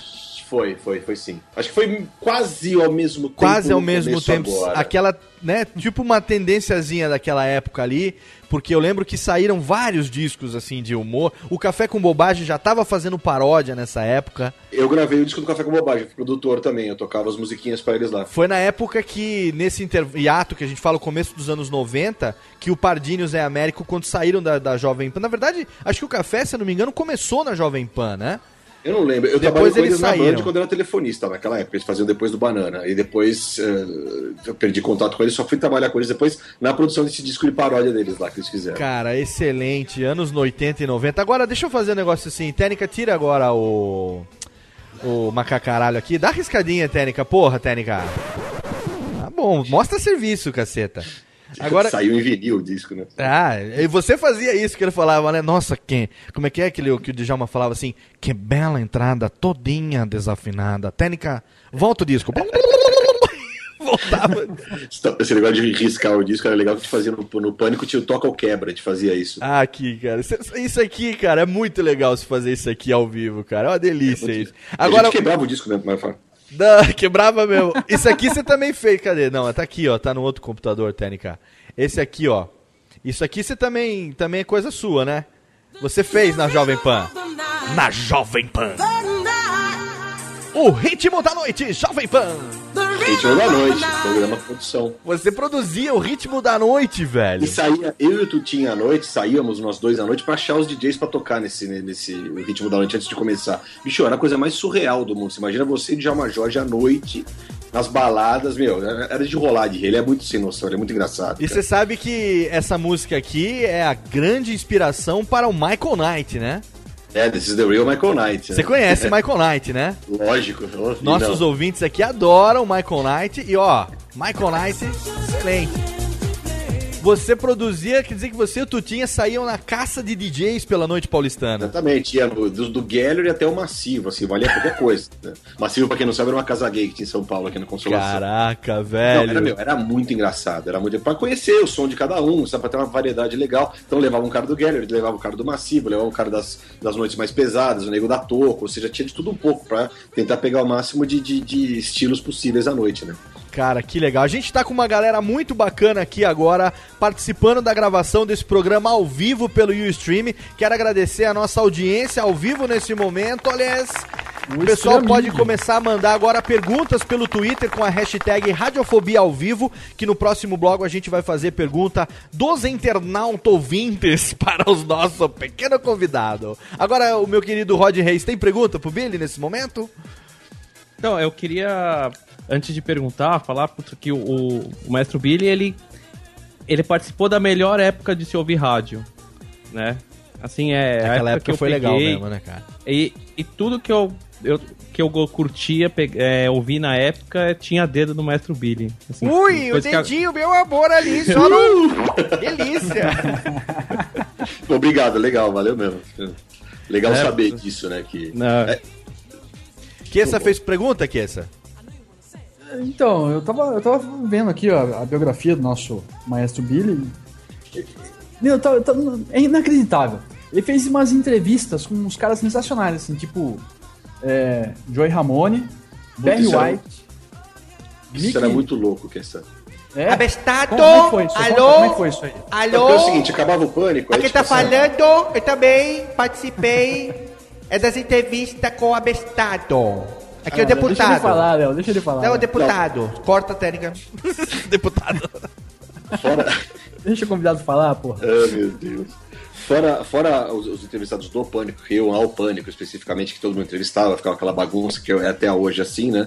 Ah, às vezes acabava o Pânico, tu tinha me chamado na sala dele e falava assim: ó, vai lá entrevistar o Barry White no Matsud. Falei, mas o que eu pergunto pra ele? Ah, pergunta alguma coisa do show, sei lá, vai lá. E lá ia eu, né, imbecil, né? Pegava o gravadorzinho de cassete ainda na mão, microfone, atravessava a Paulista, chegava no Maxud, oi, vim gravar com o Barry White, ah, tá bom, entra aí. Aí era eu e o Barry White dentro de uma sala, ele... Aquela puta voz dele assim, meu. E eu, e aí, tio, beleza, né? Tipo, não sabia o que fazer, né? Mas foi muita coisa assim, o Joe Ramone foi assim também, tipo, ah, não lembro o que era, algum show do Joe Ramone, que a Jovem Pan está patrocinando, não me pergunte por quê também, em que, vai lá entrevistar o Joe Ramone, eu fui conversar com ele, meu, tipo, coisas surreais, você e o Joe Ramone numa sala, eu e o, o Mick Hucknall lá, o cara do Simply Red, foi muito engraçado que eh, eh, no- no- eu fui entrevistar o cara, e ele tinha acabado de colocar um rubi no dente da frente aqui, assim, sabe? Que põe a joia no dente, fica aquele negócio vermelho no meio do dente, assim. Nossa. Tipo dente de ouro, só que era um rubi no meio do dente. E eu olhava aquilo e falava, o que esse cara tem vermelho na boca? Que coisa estranha. Eu tentava fazer o cara dar risada, pra... é tipo, comer beterraba brilhante, né?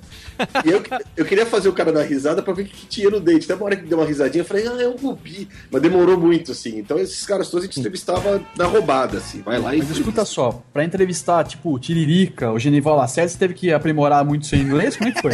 Foi, foi muito difícil. Tive que aprender alemão pro Genival Lacerda e Tiririca eu tive que aprender um pouco mais também. o Genival foi- Lacerda ficou de olho na sua boutique?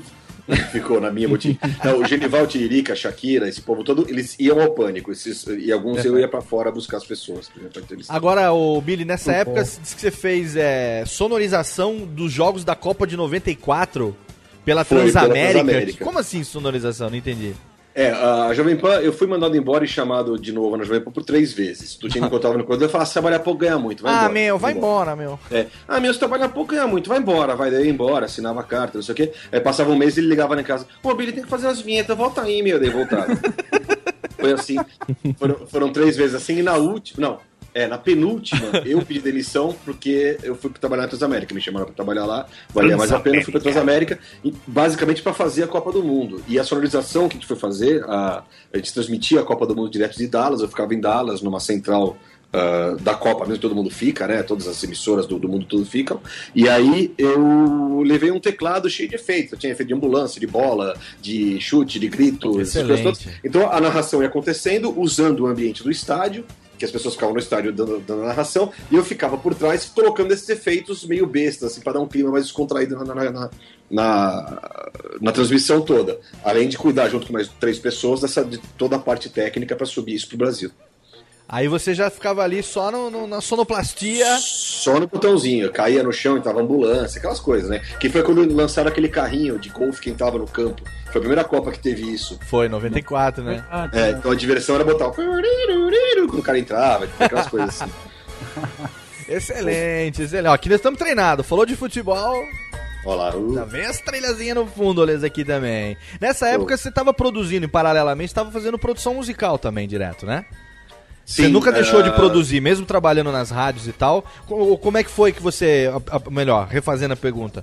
Enquanto você trabalhava nas rádios, como foi que você começou a fazer a produção musical também pra, tipo, Racionais e outras coisas que você começou a fazer? Foi nesse estúdio que eu trabalhava à noite junto com o Banana e com o Silvio Calmon. A gente começou a fazer propa- tinha propaganda desses bailes, baile do Pelé, tem até hoje o baile do Pelé lá Zona Norte, não sei o quê. A gente fazia produção disso e aí ah, o pessoal da Chic Show e da Zimbábue faziam as propagandas lá. Aí viram a possibilidade de se gravar coisas lá, porque era um estúdio pequeno, mas era legal. E aí a gente gravou, ah, eu gravei, apertei botões pro Racionais no Voz Ativa.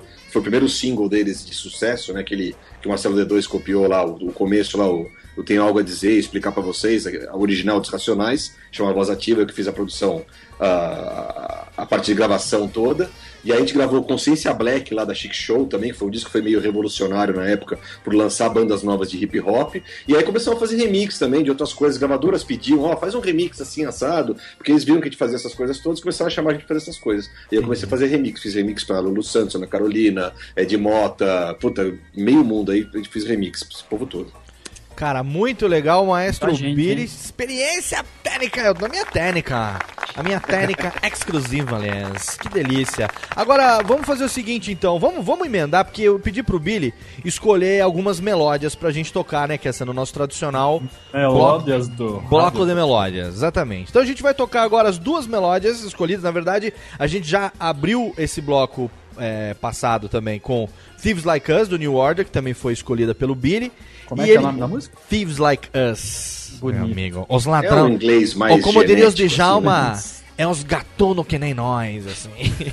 Não é o- o- os gatunos é, gostam dos Estados Unidos? like US, é. Os, os ladrão gostam dos Estados Unidos. Muito bem. A gente vai tocar então agora The Patch Mode e também The Clash. Daqui a pouco a gente volta com esse programa fenomenal, yes. They come from everywhere to take the challenge. Name that him. Great ball player. My eyes adored you. That's it. Do that to me one more time. Yeah. Nice tonight. Yes, ma'am. And if they can name it, they can claim it. Road 66.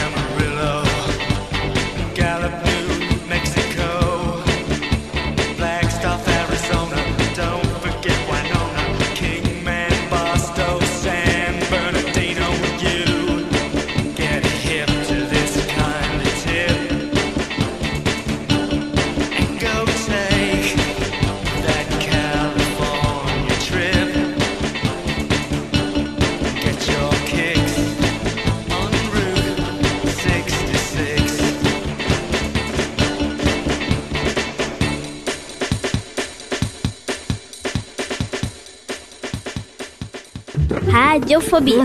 Radiofobia. Radiofobia. Radiofobia. Radiofobia.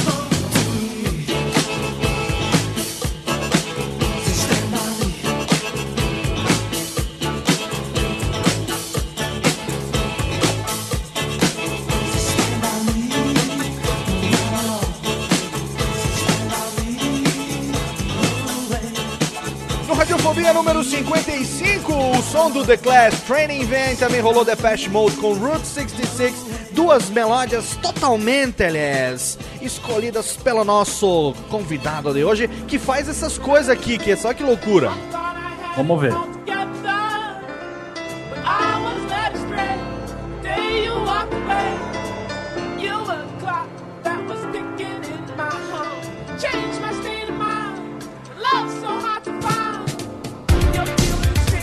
Essa batida, Kess? Show de bola, ó. Cara, isso é Depeche Mode, velho. É. Quem é Depeche Mode? Quem é Depeche Mode? Agora, a pergunta maior é o seguinte. Um áudio de 18 minutos aonde ele conseguiu fazer, como diria o Djalma, as mixagens, amigo. Ele conseguiu misturar 61 músicas em 18 minutos. Com um Mire, detalhe, Léo, que você não percebe, mas se você ouvir depois que eu falar isso, vocês podem perceber. Então sempre três músicas tocando ao mesmo tempo. Olha isso aí, sempre três ao mesmo tempo. Eu vi, Exatamente. eu vi o print screen do projeto que você mandou. Você acha que tem risquinho lá? Cara, manda, você vai, manda pra gente botar no post o print screen daquele projeto? Lógico, vai ficar legal, hein? Manda o print daquele projeto, porque os caras não sabem o que dá trabalho pra você editar um áudio. Aí você, mo- a gente mostra aquilo ali. Você fez o quê? Em que, qual software você usou? Eu fiz no live, no Ableton Live. Cara, muito animal, olhando aquilo ali. Quanto tempo você demorou pra fazer essa mixagem? Quantas... Ao todo, acho que. Não, tipo assim. Quantas ah, horas? Demorou cinco dias, mas sentando mesmo a mão, de, de ter ideia, de inventar, de lembrar das músicas, foram cinco, seis dias. Mas de trabalho grosso, mesmo foram 10 horas só. Nossa. Ô, Billy, é. Vou fazer uma pergunta. Vo- Você pega as músicas que combinam ou você pega a música que você quer e faz combinar? Você já Eu come- pensa na música que naturalmente encaixa? É, algumas. A a gente sempre imagina que todas as músicas encaixam uma na outra. Se coloca uma junto da outra, nunca encaixa. Esse é um problema. Tipo assim, a nossa cabeça é que nem aquele negócio, ah, tô cantando igual o John Lennon, você cantando na sua cabeça. Lógico que não. Você tá imaginando a voz do John Lennon e a sua voz saindo, né? Nunca fica igual, né? Mas o que acontece é o seguinte: eu, dessas 61 músicas que eu usei, eu acho que lá tem 80 ou 90 músicas que eu separei pra fazer esse projeto. E aí a gente tem que ver qual casa a voz, com que nota de música, qual instrumental tem a mesma velocidade que a outra. Eu tentei a- o máximo possível manter as músicas no original. É, a gente vê que você não mudou muito a batida, não mudou muito o tempo, né? Foi o Exatamente, mínimo de intervenção possível, né? Exatamente. Tipo assim, tentar Logo no começo tem essa música do Breakbots com o vocal da Alanis por cima e a base do Boy Boom Chak por baixo. Ou seja, o vocal da Alanis cabia nessa música do Breakbots. Eu coloquei uma batida embaixo pra dar mais peso, que é o, a batida do Kraftwerk. Então foi mais ou menos assim, foi nessa construção assim, entendeu?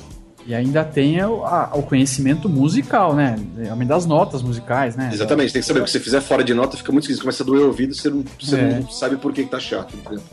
E você, Billy, começou, continuou com essa parada de produção, até já emendando aqui é, na pergunta que foi feita, deixa eu ver por quem aqui, pelo. é, o Rodrigo mandou aqui pelo, pelo Twitter. É, Foi nessa época que você conheceu o Luciano Huck? Como é que foi que você. Por exemplo, na época do Torpedo da que você conheceu ele, como é que foi é, esse começo aí, Rede Globo, Caldeirão do Hulk? Como é que Tá, foi eu- do rádio pra TV? Eu conheci o Luciano quando ele era dono do, do Cabral, ainda aqui no, no- na Cidade de Jardim, aqui atravessando a Cidade de Jardim. Ele era o dono, um dos donos lá do, do- da balada, e eu e o Bola, mais um pessoal, a gente ia todas as noites, tá? de segunda a segunda, a gente estava lá pra bater papo, ficar conversando, aquelas coisas de moleque, né? tem na 20 época que o. Luciano tava na Band, né? Exatamente, que ele fazia aquele programa dentro do programa do Amauri ou do. Ou do eu não lembro quem que era o programa, ele tinha um pro- ele tinha um programete dentro de um outro programa, né? Que não lembro o nome também do programa, eu lembro que ele fazia uma coisa assim. E daí depois ele começou a fazer o H, aí ao mesmo tempo ele fez o Torpedo da Punch, que era mais ou menos nessa, nessa época. Aí eu trabalhava na Jovem Pan, obviamente, e encontrava com ele lá. E depois, quando ele começou a fazer o trabalho na Globo, ele levou o Bola e o Emílio pra trabalhar com É ele. mesmo, o Bolo e o Emílio tinham um aquário, assim, que ficava em cima, no meio do palco, né, velho? Exatamente, o negócio que eu Caralho, agora que eu tô lembrando. E aí, eh, eu já não trabalhava na Jovem Pan nessa época, quando ele começou a fazer o Caldeirão. Aí, passou acho que oito meses do programa, ele tinha um outro DJ, que era o Andrezinho, o André Siciliato. Aí o, o Siciliato saiu por algum motivo, não sei qual. Aí o Bola e o Emílio falaram, pô, traz o Billy pra trabalhar aqui, que ele é um cara que sabe de música, vai saber fazer, não sei o quê. Aí ele me chamou por um teste, fui eu mais dois caras, e aí eu acabei ficando. Entendeu? Pô, excelente, excelente. E tá lá, e até hoje quantos anos já? Dez anos. Cara, 10 anos. Totalmente excelente, hein? Muito Total- bom, e né? hoje, Divertido. e, e, num negócio que a gente tem que falar, porque, meu, a gente sabe que a Globo é, assim, é uma, das, uma das TVs onde a gente tem mais é, sonoplastas técnicos de som tradicionais, como My Boy, como Sorrel, que é Exatamente. dificílimo você ter, assim... não seria muito mais óbvio você pegar e colocar um My Boy, colocar um Sorrel? Você, não, você pega um cara novo, um cara com uma outra cabeça, um cara que vem com outras influências, e agora você tá aí consolidando já, quer dizer, hoje você pode falar quem são os grandes é, sonoplastas, os grandes técnica, meu amigo, o que era as próprias técnica, agora tá nas Rede Glóbulo, junto com os My Boy, com o Sorrel, tem os pequeno Billy, amigo.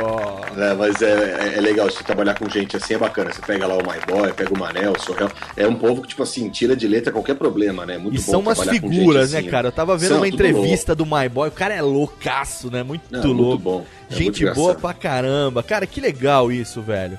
É e bem aí, divertido, trabalhar lá é legal. E aí, vamos falar um negócio é, que é- é importante também pra gente aqui tocar nesse assunto. É claro que se a gente fosse falar tudo sobre sua carreira também, a gente tem que deixar a pauta pra outros programas, né, que assim, O pessoal ia dormir, né? Se começar a Pauta falar grande aqui, né, meu? a gente tem que deixar a pauta pra outros programas também. Tem que Vai, deixar. toca, vai. Tudo. Tem que É, deixar. O, tem uma pergunta aqui do, do Alexandre Carvalho, eu acho. É, que, a LED Carvalho no Twitter. É, Trabalhar no Faustão. é só- Você não trabalha no Faustão? Não, você, você não, Não, faz Faustão. quem trabalha no Faustão é o Iraí. Ah, o Iraí Campos agora tá no Faustão, né? Exatamente. Acho É. que tá ainda. Ele tava um tempo atrás, faz tempo que eu não vejo. Então, agora eu vou, então eu vou mudar a pergunta, porque ele perguntou pro Faustão, mas o nosso ouvinte, ele geralmente tem um problema. Nosso ouvinte é um Ouvinte ouvinte. retardado, né? Ele tem pequenos autismo, pequenos mongoloides. Aqui, aqui é assim que funciona o negócio. Agora, o Dudu tá rindo aqui, por quê? Agora, deixa eu perguntar. Vou mudar a pergunta dele, tá perguntando do Faustão, vou perguntar é, no Caldeirão. Trabalhar no Caldeirão é só pela grana ou tem alguma ideologia? Então Ó. é o seguinte, tá, todo mundo acha que você trabalha na Globo, você é milionário. né? Não é. Globo é uma vitrine legal, você ganha um salário legal, mas tipo, não é aquela coisa, ah, tá na Globo, tá milionário, se deu bem, hein, puta burro na sombra. Não tem essa, bicho. É um trabalho legal, você ganha legal pra isso, mas não é aquele negócio de botar o burro na sombra, ou seja, não é pela grana, só pela grana. Tem ideologia, o Ale, que eu, tô- eu- eu li tua pergunta antes aqui, tava esperando o Léo chamar, mas a ideologia é o seguinte, ah, do começo do programa, nesses 10 anos que a gente tá, que eu tô fazendo lá o Caldeirão, junto com todo mundo lá, o- o- a grande ideologia que teve no Caldeirão, no Caldeirão foi formatar o áudio num ponto que você ligasse a televisão, qualquer momento que você ligasse o Caldeirão, sem saber onde ele estava, pelo som, você consegue, você consegue reconhecer em que parte do programa tá. Então foram criadas trilhas pro Agora ou Nunca, pro Lata Velha, pra essas coisas todas, tipo assim, foi criada uma padronização nesses 10 anos, que eu ajudei a fazer, junto, junto com o Luciano, junto com todos os diretores, todo mundo, ah, para justamente isso, para você não se perder. Não tem, não tem coisa mais chata que você de repente ligar um programa de TV e falar, pô, mas o que, que tá acontecendo? O que, que é isso? O que, que não é? Ou seja, você com as trilhas, ah, mesmo que estejam lá embaixo, você consegue ouvir alguma coisa você sabe o que tá acontecendo no programa só ouvindo a trilha. Sim. Você tem, tem aquele. a- a- o ambiente, né? O momento, né? Exatamente, agora ou nunca aquela trilha tensa de fun- de fundinho com a flauta, ah, ou Lata Velha, aquele rock and rollzinho, tem todas essas coisas assim, entendeu? Muito bom, excelente. Ale, tá aí a pergunta. Tem grana, mas também tem o, a paixão pelo que faz, né, É, Billy? tem, tem o desafio né, de fazer uma coisa legal, diferente, que não seja mais do mesmo também. Né? Ou como eu diria, deixar, tem os desafios, técnico. que essa tem alguma pergunta nesse momento? Que nós vamos É. falar um pouquinho sobre podcast, mas tem uma pergunta nesse momento? É, Não, não, eu tô, eu tô aguardando as perguntas adiante, adiante. Adiante. Aí eu tenho uma pergunta, né? Manda, Rod, manda, meu velho. Ô, ô Billy, você é do rock ou é, é eclético? Então, é, eu sou do rock, mas eu sou do eletrônico também. Tipo, a banda que eu acho mais legal do mundo, pra mim, é o Joy Division. Que é o Pre-New Order, né? Que é um, um rock Maravilhoso. gótico. Eu, puta, tenho tudo, gosto de tudo. Eu tinha uma banda cover época do colégio Joy Division. E eu adoro. Mas também, ao mesmo tempo, eu gosto de New Order. Gosto desses dances novos. Tem uns dances bem legais novos que rolam. Gosto muito de rock, esses Foo Fighters. ah, todos esses caras novos de rock eu gosto. Ou seja, é- é, tem uma hora... O Léo pode dizer também, porque ele trabalha muito com esse negócio de música também. E vocês também por conhecerem e ouvirem muita música, tem uma hora que a, a, a tua orelha cria um cano entre uma orelha e outra, passa direto no cérebro. É. Você começa a ouvir certas coisas e fala, ah, tudo bem, entendeu? Tipo, você ouve o. que é o Corona Rhythm of the Night. Teoricamente, é uma música mala, é uma música meio boba, mas Sim. é legal, entendeu? Então, tipo assim, de tanto você ouvir isso em rádio, você acaba acostumando, fala, tá, tá bom, tudo bem. Então, eh, você volta a ter seus gostos da adolescência, ou seja, Joy Division, New Order, Depeche, Front, ah, todas essas tranqueiras que a gente gostava quando era moleque, entendeu? E você fazia a dancinha do, do vocalista do, Joy Division? Não, não, o epilético eu não fazia, não. Eu só cantava igual só. Ô, Billy, o nosso amigo, nosso amigo Serjão, Sérgio Vieira, Ele aqui. também tá aqui com a gente já. O Serjão aqui agora direto nas gravações ao vivo do Fóbias. Breve com a gente aqui também participando. A gente vai fazer um programa sobre podcast. Vamos chamar o Serjão também pra falar de rádio, de um monte de coisa. Ele que também tem um pé no rádio. É, Ele, domina o assunto também. Domina também. Ele pergunta quais os lugares mais inusitados onde você já DJzou, hein, nego? DJ Azul é ótimo. É. DJ é bonito, né? Olha, é, inusitado, eu acho que. Putz, eu já toquei, eu não sei especificamente, assim. Tinha um lugar que era legal aqui em São Paulo que chamava Alure. Acho que existe ainda, não sei, mas nos anos 90 tinha Alure, que era uma travessinha da Cidade Jardim, lá perto do, do posto de gasolina na esquina com a Faria Lima. Ah, eu tocava lá, e o legal do, do Alure é que eu dormia embaixo da cabine de som. Tipo, a cabine de som era grandona, então tinha os, os toca-discos na época, né? Tinha um outro CD, mas era toca-disco de vinil, o mixer, e embaixo um espaço enorme, assim, entre a pista e, o- e a, e a cabine de som, onde eu deitava e dormia alucinadamente. A toda, então som bombando, eu dormindo lá. Esse era um lugar di- divertido que eu toquei. Ahn, puta, já toquei em praia, luau, em maresias, é muito divertido. Você tá tocando, os mosquitos te comendo e vambora, entendeu? E você não tá nem aí. Aí o sol nascendo, as crianças indo pra praia e você tocando ainda, sabe? É divertido, assim. Tem coisas legais. Sei lá, tem um monte de lugar divertido que eu toquei. Quer ver? O- O mais legal, acho que não foi nem tocar, foi tocar com o Pânico. Foi ah, esse showzinho que a gente fazia do Macacaralho, não sei o quê. A gente foi tocar em Rio Branco, foi tocar em Manaus, Festa do Pinhão no Sul, Festa da U, meu, qualquer buraco que tinha, a gente tocava. Qualquer lugar, era surreal. Qualquer lugar que era. A gente chegou a tocar num estádio de futebol de salão, estádio, não sei como é que chama, ginásio, né? De futebol de salão, com um ringue de boxe no meio, que ia ter uma luta de boxe no dia seguinte. O palco era o ringue de boxe. Entendeu? Não, era coisa surreal, assim. Tocava em qualquer lugar. Pagava. Você foi pra Rio Branco?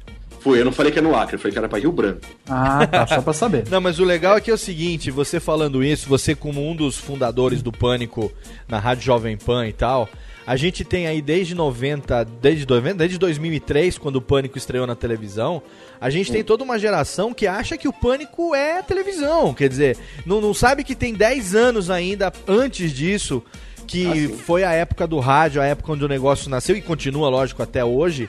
Mas, porra, os caras, a gente. Eu lembro, porque eu tenho. O meu padrinho é o Japa, né? Sim. Marcos Aguena, um beijão também pra você. Técnica, manda um beijão caras- pro Japa os caras também. mais legais com quem já trabalhei, o Japa. Cara, ele que é muito legal. O Japa é meu padrinho. Se não fosse ele, eu não seria radialista, eu não teria o meu DRT de rádio. O Ah, Radiofobia legal. estaria na gaveta até hoje, nunca teria se transformado nesta merda que é hoje aqui. Mas graças ao Japa que eu comecei também a, a conhecer, a frequentar o meio do, do humor, do stand-up, da galera, que eu comecei a, enfim, ampliar, é, que eu fui inserido no meio, né, meu amor? Pelo Japa. Ele que me inseriu no meio. Eu- ele me mostrava, ele me mostra sempre fotos da época, inclusive a gente fez essa vitrine do programa de hoje com algumas fotos antigas, da época do Pânico, da época da, da Jovem Pan e tal, que o Japa também mandou, que você também mandou. Cara, a, época que o Pânico fazia participação no programa do Ratinho, né, velho? Cara, surreal, né? Qualquer coisa. Você tem que perguntar pro, pro Japa um dia, pergunta pra ele como foi a nossa participação na Alô Cristina. A gente não pode falar no ar, mas pergunta pra ele no dia. Olha aí, como é já- que foi o dia que a gente foi no- que vocês foram no Alô Cristina? Pergunta Já pra ele. Vai ficar aqui então a, a, a resposta. Depois a gente manda o direito de resposta para Marcos Não, meu, Aguiar. se ele contar pra você, foi a coisa mais surreal que a gente fez na nossa vida, bicho. Eu acho que ele vai me contar em off, viu, Billy? Em off Não, é, não tomando. pode, você não pode- não pode contar pra em off mundo, tomando foi- uma. Tomando uma breja, eu acho que ele, acho que ele me conta assim. Agora deixa eu fazer uma pergunta aqui que é, é, é- é fundamental pra gente também tocar nesse assunto, até porque nós estamos fazendo esse programa através de uma mídia chamada podcast, que até então era uma ferramenta de distribuição de áudio através de feeds. E a gente hoje está aí se esforçando para que ela seja reconhecida, é, mais uma vez, reconhecida no meio, como sendo a Térica solta. Piada pronta. Piada né? sempre, é recorrente. Aqui hoje é, um programa dos clichês. Tirando o convidado, as piadinhas são todas clichês. A gente tem que falar sobre isso. Finalmente começou, graças ao destaque maior de uns amigos e outros, mas a gente começou a ser visto, o podcast começou a ser visto é, um pouco mais como mídia, já está começando a atrair a atenção de agências, de é, anunciantes que já estão vendo a nossa capacidade de é, agora lá vem a piadinha de novo. Nossa capacidade de penetração, determinado público, né? Como é que foi no começo você que é, foi um dos, é, é, não sei, idealizadores da ABPod, que é a Associação Brasileira de Podcasters, tem o seu ADD, também ajuda lá a fazer o Podbility, né? Que é o podcast da Bullet. Isso. Como é Uhum. que foi esse movimento seu de, lógico, pé na música, todas as alternativas, mas vamos começar a fazer podcast também e chegar até agora a- nesse nível que a gente tá? É, acho que o podcast, pra mim, foi a grande libertação de não depender de nenhum coordenador, nenhum dono de rádio. Tipo assim, chegou a minha vez de tocar as músicas que eu gosto, né? Acho que foi a ideia. Porque você trabalha em rádio, você tá sempre subordinado a alguém acima de você que falar, essa música não é legal, isso aqui é legal. Tem, tem sempre um, né, um- uma, uma curadoria lá dos caras acima. A seja, gente até falou não disso, né, na Campus Party, tocamos nesse assunto um pouco também na- Exatamente. na, mesa, é, né? então- é, acho que é por aí. Tipo assim, foi a chance de tocar as músicas que eu gosto e dane-se, entendeu? Chegou a minha vez e falar as bobagens que eu quero. E aí comecei fazendo a brincadeira e acabei fazendo um negócio diário. Agora tô fazendo semanal, duas vezes por semana que seja. Mas o lance da Bpod veio muito do Macari, veio muito do pessoal que estava envolvido no começo. O Gui Leite, o, o Gui Werneck, ah, um monte de gente no começo lá. O povo começou a fazer podcast lá em 1738, assim. Aham. A gente começou essa ideia, foi bem uma ideia mais do, do, Macari, do pessoal todo lá, para começar a fazer isso e juntar esse povo todo. E no caso, eu acabei sendo eleito lá presidente por um reles acaso, porque eu sei lá, porque eu tava fazendo mais coisa lá no tempo, e porque eu conheço os negros de CAD, basicamente era isso, entendeu? E, é, não, acho que foi meio por aí. Aí tinha todo, tem todo um corpo diretivo, não sei o que, que hoje tá meio perdido, mas a gente tem, né, dá nossas cacetadas de vez em quando. E aí foi justamente para isso, para brigar com o ECAD, para divulgar a ferramenta, para criar prêmios, para fazer lá o- as coisas que o Macari faz lá em Curitiba, de, de organização de eventos, não sei o que, que a gente tenta fazer lá junto na Campus Party, que a gente fez esse ano, eu, você Aham. e mais o pessoal todo. Então, acho que isso é legal, a gente começar a ter essa união toda para tentar aumentar cada vez mais. E o mais importante, é a gente começar a melhorar cada vez mais a qualidade dos podcasts que são feitos aqui no Brasil, né? Exatamente, exatamente. A gente tem visto uma onda agora. A gente vive, acho que a quarta ou quinta onda, né, do, do, do podcast. É, sempre tem que falar, né? Vai explodir, vai estourar, É. agora vai, vai ser um boom. Não, não tem boom, é um negócio que vai sempre crescendo, devagarinho, é. vai indo e, meu, e tá aí super legal. Tem um monte de gente ganhando dinheiro já com podcast. Já tem, e é um exatamente. negócio muito bacana.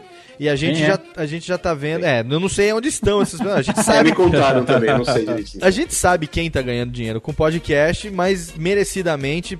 Lógico. Estão se profissionalizando. Então, e, e legal é que assim, vamos, vamos dar nome aos bois, Alexandre e Dave, pode- eh, Jovem Nerd e Azagal, que Sim, estão aí representando a gente hoje, eh, como sendo hoje o podcast mais bem sucedido em termos de business, em termos de negócio hoje que a gente tem no Brasil.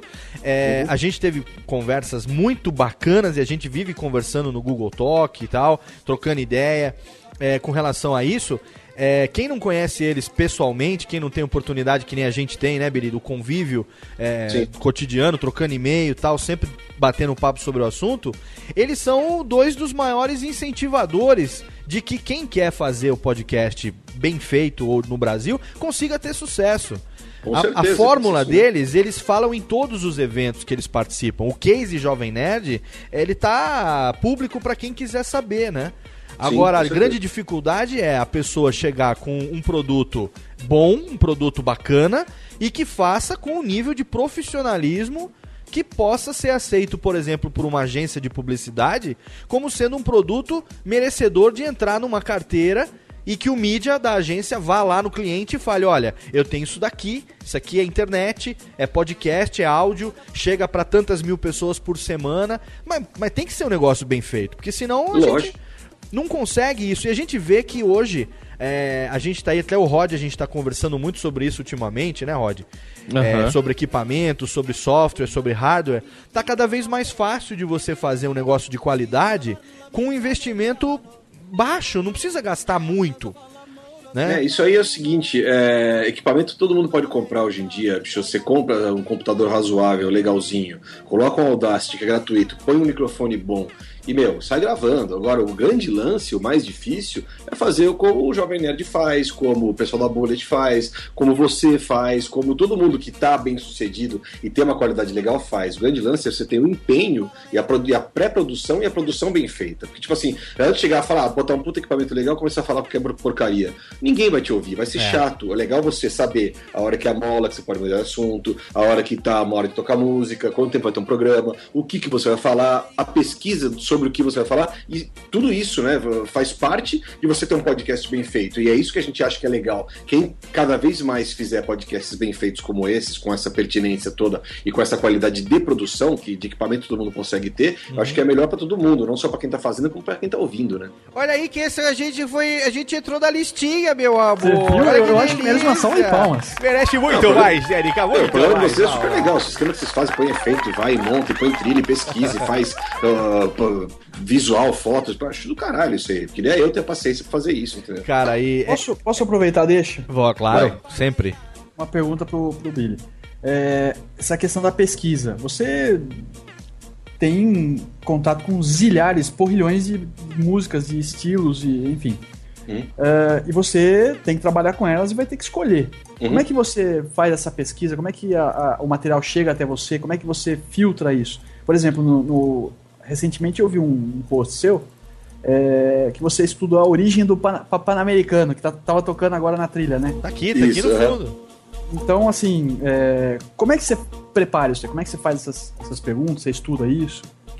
É, ah, bom, eu, eu- eu- meu trabalho, meu, meu, meu core business, vamos dizer assim, né? Meu, meu trabalho principal é música. Tipo, é podcast, é caldeirão do Hulk, é produção de vídeo, é sonorização de vídeo, é efeito pra site, mas no fundo, no fundo, é som, é música. Então, tipo, eu tenho que estar ligado nisso. Ah, até o final do ano passado eu tava fazendo a Rádio Heineken, que vai voltar agora na metade do ano, provavelmente. Mas eu tava fazendo a Rádio Heineken. Tá fazendo o quê? Peraí, tá recebia fazendo o quê? Tá fazendo o quê? Rádio, Rádio Heineken, um podcast. Tá, só pra Ó. não passar batido. abre uma aí, abre uma aí. Quer uma aí? Eu quero. Na hora. Aê, garoto! que foi o primeiro podcast corporativo feito no Brasil, que a gente fez no estúdio. E aí ah, vinha pelo MySpace bandas nacionais para tocar no programa. A gente recebeu 3 mil bandas. Eu tive Caraca. que ouvir as 3 mil bandas. Óbvio que das 3 mil, 300 eram legais, 100 eram geniais. Agora, né, tinha muita porcaria. Então, tipo, é filtro mesmo. É você saber mais ou menos que naquele lugar não vai funcionar. A banda tal, que faz uns tiros não sei como, você já sabe que não vai ser muito bem feito. Você, ah, eu ouço muito, eu entro muito no Hype Machine, eu entro na Billboard, eu entro no, no chat da BBC One. Ou seja, você tem que ver de tudo, não só o que tá tocando em rádio. Tipo, eu saio de carro, eu me forço a ouvir Jovem Pan, 89, a, a Mix, essas rádios mais pop pra saber o que tá tocando, que a molecada gosta. Mas ao Me mesmo tempo, eu tenho que. Ah, não, não é que me força, tipo assim, eu eu botava um CD sem ouvir qualquer coisa, via Morshiba, que seja, entendeu? Mas eu me forço a ouvir rádio pra saber o que tá tocando. É. E aí, ao mesmo tempo, eu tenho que ouvir a Oi FM também, que é o que tá tocando dos alternativos. Exatamente. E também o da Kiss, que, que tem a ver com os rocks antigos, sabe? Por de repente lembrar de uma banda legal. Então é tudo meio isso. ah, ah, Eu passo ouvindo música o dia inteiro. Quando É, dá. Então aí é, é que- o filtro é esse. Aí é que tá. Quando Esse vo- mercado é gigante, né? É muito. Não, e tipo, e não dá pra você saber. Não dá pra você saber tudo. Ninguém. Se o cara falar, ah, eu conheço tudo de música, não conhece, é mentira, porque bicho não conhece mesmo. Sempre tem aquele rock escandinavo dos anos 80 que você nunca ouviu e. Fudeu, entendeu? E você, enquanto profissional de, de, de música, como DJ, você vai fazer uma balada, você vai fazer, sei lá, uma produção e tal, você tem que estar antenado com aquilo que é tendência. Não, não tem jeito, né, cara? E não só isso, e saber pra quem você vai tocar. Ah, o pessoal pergunta de vez em quando, né? Qual é o melhor DJ do mundo? Eu Ah, não é. falo o nome. Pra mim, o melhor DJ do mundo é aquele que toca a música certa, na hora certa, pro, público, certo, no lugar certo. Exatamente. Olha, olha a Então, assim, fórmula aí, ó. Não adianta você botar o Tiesto pra tocar no centro de tradições nordestinas, que não vai dar certo. É, É, mas- pô, é, é- é por aí mesmo. O Tiesto é bom, é bom. É bom pras negas dele. O, o cara que toca o forró é bom pros negros dele. E assim vai. Não adianta que porque o cara botar o cara do forró pra tocar na, na balada muito louca no centro de São Paulo, porque não vai funcionar, entendeu? Então É, acho eu que. con- Né? É, eu concordo com você, Billy. É, eu sou DJ também, né? Eu- de- mais de rock. E, assim, o, o- a horas, as horas que eu me acho mais de sucesso, né, digamos assim, é a hora que a pista tá mais ou menos, eu sei qual música tocar pra encher, e eu sei a qual música tocar depois pra manter, né? E é o que o pessoal quer ouvir, né? É, com certeza. Isso é mais legal, você saber, você dis- distinguir o seu público. Por exemplo, eu fui. ah, Alguém perguntou aqui no Twitter que, ah, que eu fui tocar no Japão, não sei o quê. Eu fui tocar no Japão, eu tinha, tinha que tocar o quê? Era um público muito eclético, então não dava pra chegar lá, tocar só o que eu toco de house, de, de dance anos 80, 90. Não. Eu tinha que tocar o house, o, dan- o dance atual, ah, o David Guetta lá, eu tinha que tocar um pouco de funk. Então comecei a misturar funk com David Guetta, ficou interessante, que voltava o Black Eyed Peas, ou seja, tinha que fazer um bojo todo, acabou ficando muito interessante a mistura, porque a ideia é justamente agradar a maior quantidade de pessoas que estavam lá dentro. Então, foi isso, as três vezes que foi tocar no Japão foi por causa disso, porque é, é tentar fazer um mix diferente das coisas que eu toco no caldeirão, com umas coisas que estão tocando mais undergrounds e misturar com outros ritmos. Então, é uma puta confusão, é isso que você falou, Rod. Tipo, você saber a hora certa que você vai tocar aquela música que o povo vai se acabar na pista e vai ser muito legal. Isso é muito bacana. Olha aí, uma salva de palmas também. Bacana isso, ó, o pessoal aqui tá dando feedback ao vivo, quem tá ouvindo pelo nosso canal aqui do Ustream. Uma galera muito legal que tá entrando agora pela primeira vez. Uns amigos seus aqui, Billy. Aqui o, por exemplo, aqui o Eric Messa. Ó, professor Eric Messa. Professor Eric Messa aqui mandando, ó, tô aqui acompanhando suas histórias na gravação do Radiofobia. Grande abraço aí mandando pra você. Uma galera muito legal e emendando também uma pergunta aqui da Calista, a gente tava falando da, da Abpod, é, Ah. Associação Brasileira de Podcast ou de Podcasters? Podcasters. De podcasters. Quem quer se filiar hoje à Abpod, o que que precisa fazer? Ligar, mandar um e-mail para Maestro Billy. Você manda uma carta, né? Tinha aquelas coisas bem burra, né? Você manda uma Ah, carta, manda uma carta. É, E se você não ganhar, quem ganha é a carta. é a carta, sempre a carta. Mas. Ah, não, você manda uma carta registrada falando eu quero. Não, é, você entra no ABPod. ABPod, AB de bola, P de pato, O, D de dado. Link tá no post, BR. link tá no post, Tá no tranquilo. post, tá. no post. abpod.com.br e lá você tem um formulário de cadastro. Por enquanto é gratuito, espero manter gratuito sempre, ah, a não ser que alguém venha encher o saco da gente por algum motivo. e, tipo, queira, sei lá, pedir uma grana pra gente, pra mas não vai ter isso, não. A gente tá bem conversado com eles todos lá. Exatamente. Ah, mas a ideia é fazer sempre gratuito, então você entra lá, tem um formulário de cadastro, você entra, eu e o Macari recebemos isso, guardamos no nosso cantinho, você já faz parte da lista de discussão, dessas coisas todas, e juro por Deus que algum dia eu vou pegar com o maior carinho do mundo, eu vou conseguir organizar tudo junto com todo mundo que tá envolvido nisso, a gente vai conseguir fazer a coisa pegar fogo. O que E você- mata é a tal da falta de tempo. E você sabe que você pode contar comigo, Léo Lopes, pro momento que você quiser. Você Conosco, Elias. Você pode me contar. Eu tô, eu tô falando por mim pra não envolver você sem sua permissão. Mas É, assim. manda você- direct depois fala, pô, não quero. né? Exatamente, fala, porra, você me envolveu no negócio que eu não quero. Não, Não, mas é legal, obrigado. Você sabe que pode. Ah, é, assessoria jurídica do doutor Questa, que é jurisconsulto. Exatamente. É. Beleza, vamos saber isso. Ele é doutor. Você Advogado. domina os, os direitos autoral, É Kessa? advogado. Você domina os é? direitos autoral ou não? Nós domina tudo, mano. Uh, Olha aí, podemos começar com. Mas é sério, viu, Billy? Quando você quiser ajuda pra gente pegar e, e fazer aí o negócio tocar, pra gente tornar isso, vamos dizer, mais conhecido e tal. Porque assim, a gente conversou sobre isso no, na Campus Party. A gente tem aí o Radiofobia 49A, que a gente tem o áudio daquela mesa de debates, que a gente conversou um pouco sobre isso. Mas assim, resumidamente falando pro nosso ouvinte, a lógica é o seguinte: a música, ela tem dono. Se você vai usar a música de alguém, você precisa pagar por essa música. Né? A não ser que o dono fale, não precisa pagar, mas não é o caso de músicas de gravadoras. Então entendeu? você tem as músicas de gravadora, cujos direitos, a recolhimento dos direitos são a atribuição do ECAD. E você tem as músicas de direito livre, que hoje tem inclusive o direito compartilhado, que é o Creative Commons, que você encontra em vários lugares, música onde os artistas, desde que muitas vezes citada a fonte, desde que você cite o nome ou que dê um link, qualquer coisa assim, você pode usar a música do cara. Mas o raciocínio lógico é o seguinte: se você tá usando alguma coisa que é de alguém, né, e não seja seu, você vai pagar por isso. Que nem Claro. roupa, né? Você não vai pegar a roupa na loja e sair, sair roubando. Já que você está comprando a roupa, já que você está pegando a roupa para você usar, você paga. É uma coisa com a música. É, parece estranho, mas é verdadeiro, né? Tipo, Exatamente. Vamos fazer, né? Pô, não custa nada. Custar, custa, tem um dinheiro, mas tipo Sim. assim, mas vamos pagar. E aí a gente conseguiu fazer um acordo com o ECAD há três anos, dois anos atrás, três anos atrás, que era justamente isso. Como o podcast é uma coisa ah, ainda incipiente, como que não tem ah, muita, muita renda em cima disso, todo mundo que faz podcast pessoal, podcast amador, que quer fazer podcast pelo prazer de fazer a coisa, que não está ganhando dinheiro com isso ainda, ah, paga uma UDA. UDA é, quer dizer, Unidade de Direito Autoral, que é um valor que o ECAD inventou, que é registrado anualmente. Hoje em dia está em torno de 48 reais, vai ter reajuste agora, acho que mês que vem. Uhum. Já não teve esse mês. E, mas é reajuste pouquinho, é baseado no IPCA, uma coisa meio pequenininha assim. Sim. Então, isso você paga, você está coberto de tocar todas as músicas que você quiser. Os direitos autorais estão pagos. É, é bom esclarecer que ECAD, né? isso funciona quando você tem o seu domínio registrado como pessoa física, né? Isso, E isso. você transmite o seu conteúdo através de um feed. Exatamente. Então é Se uma UDA. feed é mais, mais uma UDA. Isso, é uma UDA ou uma UDA por feed. Então, se você tem Isso. tipo três feeds aonde o áudio é distribuído, cada feed paga uma UDA. Se você tem três feeds, você junta todos em um só. Exatamente, então. Aí é questão de saber. Ou a gente pega, se une todo mundo que não ganha dinheiro com podcast e, um cobra. feed gigante. Não, a gente cobra, a gente cobra tudo do Jovem Nerd, faz ele pagar pra nós o negócio. Não, pô, mas eu posso falar, mas ah, é complicado isso. Esses podcasts que ganham dinheiro, tipo.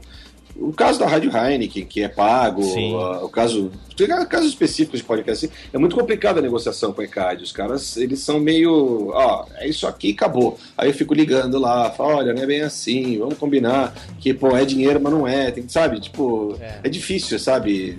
É, Pra você usar 30 segundos de música, você pagar 200 reais por 300, 400, sabe? É uma coisa meio complicada, assim. Então a gente tá numa negociação mais forte ainda, É. com esse povo todo do ECAD pra mostrar, entendeu? Ao mesmo tempo tá explicando o pessoal que faz podcast. Então é muito complicado de ficar nesse meio, assim, nesse tiroteio aqui, mas acho que no Sim. final tudo vai dar certo. Mas você sabe que também é uma experiência que eu tô fazendo agora, é, de também dar uma certa consultoria pra quem tá querendo começar e tudo mais. Uhum. E Uhum. tem tido experiências muito bacanas, por exemplo, pra quem tá começando e vai ter um podcast, por exemplo, de, sei lá, falar sobre um assunto específico que não necessariamente está relacionado a uma música comercial. Hum. De pegar, fazer um pacote de trilha branca com, com Creative Commons, por exemplo, e você fazer uma página do seu podcast colocando o, o nome e o link de todos aqueles artistas ali que cederam aquelas músicas de Creative Commons pra você, seja do, do Jamendo ou de outras fontes que você tenha pego. Sim. E o cara trabalhar o podcast dele só com trilha branca. E tem funcionado em alguns casos. Não, tipo assim, eu e aí o cara, de é, garantia, é garantia de- do cara não ter problema de dinheiro, porque, meu, ele tá usando coisa que é de direito compartilhado.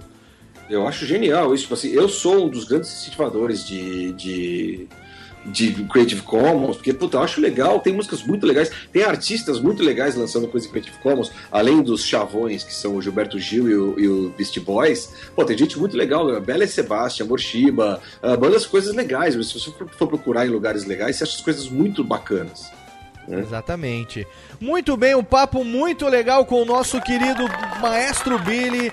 Eu hoje posso ter orgulho nas tetas de falar meu amigo Maestro Billy. Pô, é, orgulho é meu de falar que tenho amigos legais como vocês, assim, nesse mundo virtual do meu Deus, né? Aquela coisa bonita, né? Mundão virtual. Ah, Eu falei uma besteira, eu falei que é a primeira vez. Ah, não, não falei. Eu falei, eu falei do Rod, mas é, a primeira vez que eu encontrei pessoalmente com o Maestro Billy, ele tinha ido junto com uma Fê, também conhecida como Senhora Umbela. tinham ido numa reunião de trabalho no mundo corporativo. E eu estava no térreo tomando um cafezinho. Quem me segue no Twitter sabe onde eu tô toda manhã lá pelo Foursquare tomando meu café da manhã. Você é mayor daquele lugar já, não é? Eu sou meio, eu sou president daquilo lá, eu sou governator daquilo lá. E o Muito pessoal bom. sabe que eu tô ali toda manhã tomando meu café. Niki, eu vejo. Pode passar a moto, não tem problema. Daqui a pouco o carro da pamonha pra você aqui no Radiofobia. É? Niki, a gente, eu tava levantando, eu falei, eu conheço aquela, aquele Cavanhas de, de D'Artagnan. É, eu vi de conheço aquela longe. cara gordinha, Conheço né? aquela cabóquia e aquele Cavanhas. Aí eu cheguei. Não, mas o legal foi o seguinte: naquele dia a gente tava se falando por telefone. E aí, Nick, eu desço pra tomar café, eu vejo o cara ali e falo, pera um pouco, como pode um negócio desse? Aí eu cheguei É, e falei assim, você é o maestro Billy? Ele falou, sou. Como quem diz, e você é? Não, tipo assim, sou, o que, que você vai cobrar de mim? É, né? Já tá saindo correndo já, né? Falei, porra, velho, sou o Léo do Radiofobia, a gente acabou de desligar o telefone. Falou, caralho, não sei o que que você tá fazendo aqui, vai ao trabalho nessa merda e tal. Eu não tenho opção. Eu não tenho opção, mas foi muito baí. Dali a gente, enfim, continuou trocando ideia e chegar ao ponto da gente receber hoje as presenças das pequenas técnicas. Técnica, pa- palma pras técnicas, técnica. Palma pras eu mandei pra você. Léo, o, o, convite de casamento, meu. Mandou, cara. E eu deixei isso pro finalzinho de propósito. Ah, eu deixei bem. isso agora pro momento derradeiro, antes de chamar o meu amigo Gularzão, porque esse aqui eu faço questão de tocar enquanto você tá aqui ainda, porque o convite de casamento de Maestro Billy foi em áudio, foi um CD que foi mandado junto com. Ouça e você vai saber quem foi a criatura que mandou o convite, que fez o convite de casamento de Maestro Billy e Mafê. Texto da Rosana Herman. Ao vivo, lhes. Amigo. Amiga. Eu estou aqui nesse pequeno momento de muitas emoções, flor da pele, para falar sobre as pombas. Oh!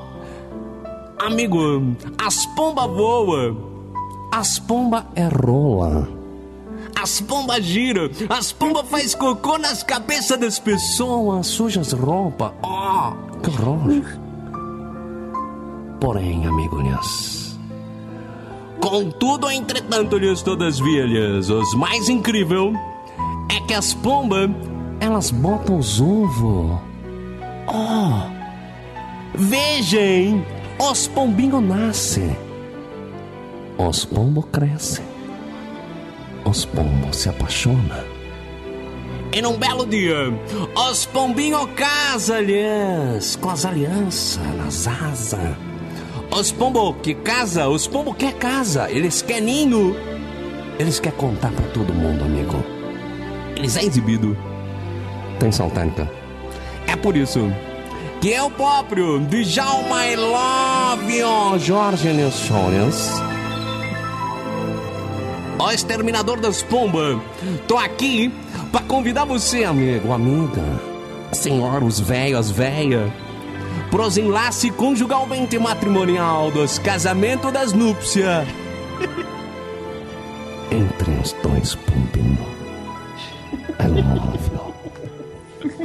Os Muito Billy bom. e as Fernanda. Eles vão casar, amigo. Eles vão coisar. Está convidando vocês. Vá ao show, ouça o CD, leia os convites, assista as próprias cerimônias, preencha os cupom, oh, mande os e-mails. E sobretudo, vê se manda um presente, os mão de vaca, os presentes que preste. Ah, sim, as festas. Ah, Aqui, técnica, atenção. As festas serão no dia 6 de outubro, 11 da manhã, neste pequenino ano de 2001, nas igrejas escandinavas. Rua Jacó da... Técnica, co- corta. Na rua Job Lani. É Lani, Técnica? Lani, pode ser. 1030. Nos altos da Boa Vista, lá nos altos vai ser os casórios. E se você não sabe onde é, tem os mapas nas capas do singelo CD. Dá uma olhada nos mapas, como é fácil de entender. Até o ano 3000 você chega lá. E você, amiga encalhada, vê se chega cedo. Pra escrever nas barras dos vestidos seus próprios nomes. Seus lindos nomes. E pega os primeiros lugares na fila. Pega os boquetes. A noiva vai jogar os buquetes e você vai pegar. E não deixa escapar. Mas essa oportunidade. Ai. Love you, Mina. Excelente. É muito bom isso. Uma salva de palmas, técnica! Você sabe que minha mãe não gostou, ela mandou fazer convite normal pra dar pra minha avó. É muito bom. Cara, isso é muito bom. Que delícia. Tu tinha que presentão, hein, Billy? Foi, foi um puta presente, foi super legal. Agora, amigo, você sabe quem nós imita nos Radiofobia? Excelente, olha, com orgulho na minha tetinhas que eu trouxe hoje pra esse programa pessoas queridas. Agora eu vou ficar falando de Djalma final de semana inteiro. Filha da puta. Travou, né? Agora bate pra subir que o negócio vai ficar preso aqui. Mas que delícia, cara. Olha, é um humor que hoje em dia tá fazendo falta, sabe? E a gente procura resgatar isso. É muito bom saber que você, Billy, meu amigo, fez parte desse momento, dessa nossa influência. E que tá aqui com a gente junto, sabe, lembrando dessas coisas. Cara, que experiência foda, velho. Olha, só tenho pra, pra você palmas, meu amigo. Pô, pô, muito obrigado aí pela.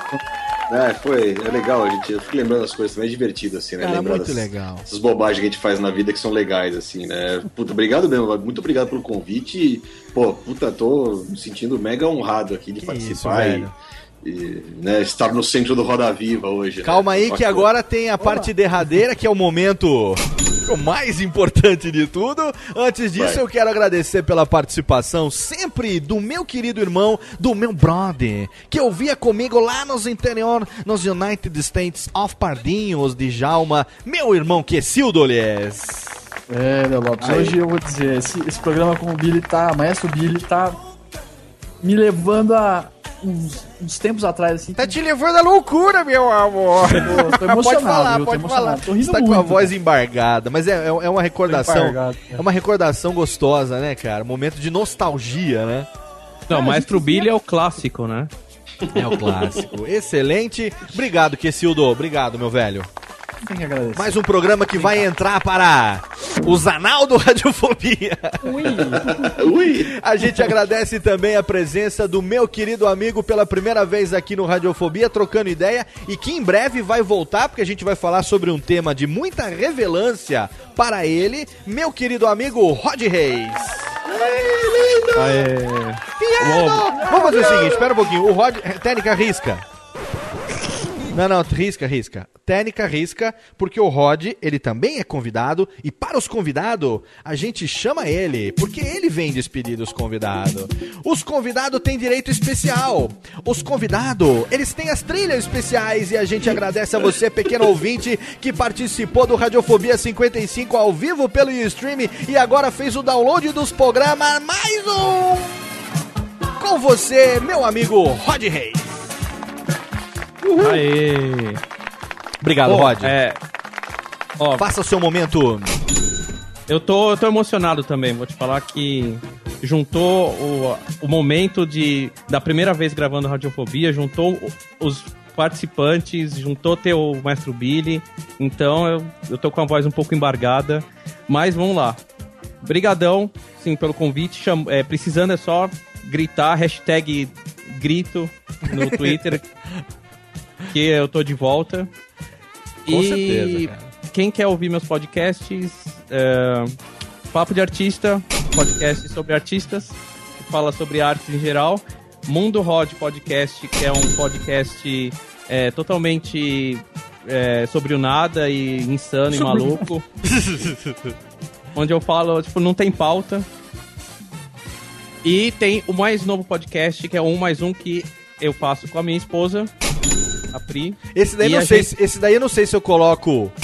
Ou se eu coloco. Não sei, tô em dúvida. onde, a gen- onde foi o podcast que foi é, famoso porque eu fiz ele pra pedir a minha minha, é, minha atual esposa em casamento, né? Ó. Ah, que excelente. Eu falo porque eu conheço a Pri. Pri, beijo pra você, meu bem. Obrigado, Rod, mais uma vez. Tamo junto, meu irmão. Tamo aí. E agora vamos despedir dele porque a Mafê já tá me chamando aqui falando pra eu devolver ele pra ela, que ela quer ele de volta o mais rápido possível. A gente recebeu aqui no Radiofobia com orgulho nas tetas a presença de Maestro Billy Técnica.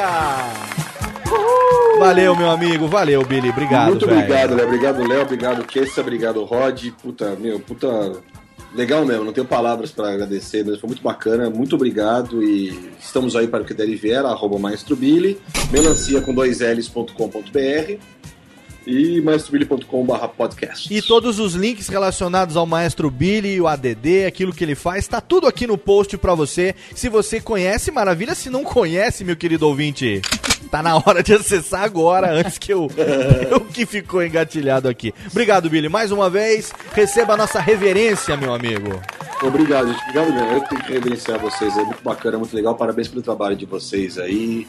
Tamo juntos para o que der and vier. tá And bom? vier. Obrigado a você também, a nossa reverência ao ouvinte desocupado dessa bagaça, que insiste em ouvir há 55 programas esta Merlons. E você esteve aqui ao vivo via o stream e também em radiofobia.com.br. Como diria meu amigo Djalma Jorge, comenta os posts, baixa os programas, compre um livro, plante uma árvore, faça um filho. E até o próximo Radiofobia.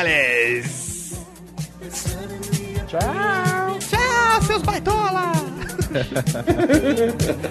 Adeus. Adeus. I love you. I love you, ouvinte. Feia. Bye. Buchenta. Caolha. Um soprão no seu ouvido. I love you.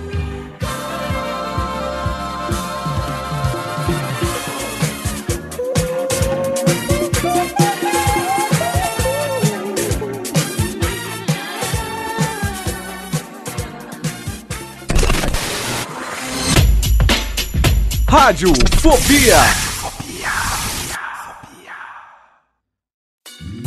Oi, eu sou o Antônio Viviani e quero convidar você a ouvir o nosso podcast Voz Off. Desde julho de 2017, eu e meu amigo Nicola Lauleta temos o prazer de conversar com as grandes vozes do rádio, da TV e da publicidade do Brasil e trazer suas histórias até você. Se você, como nós, é apaixonado por locução, acesse vozoff.com.br e acompanhe nossos episódios aqui na Radiofobia Podcast Network.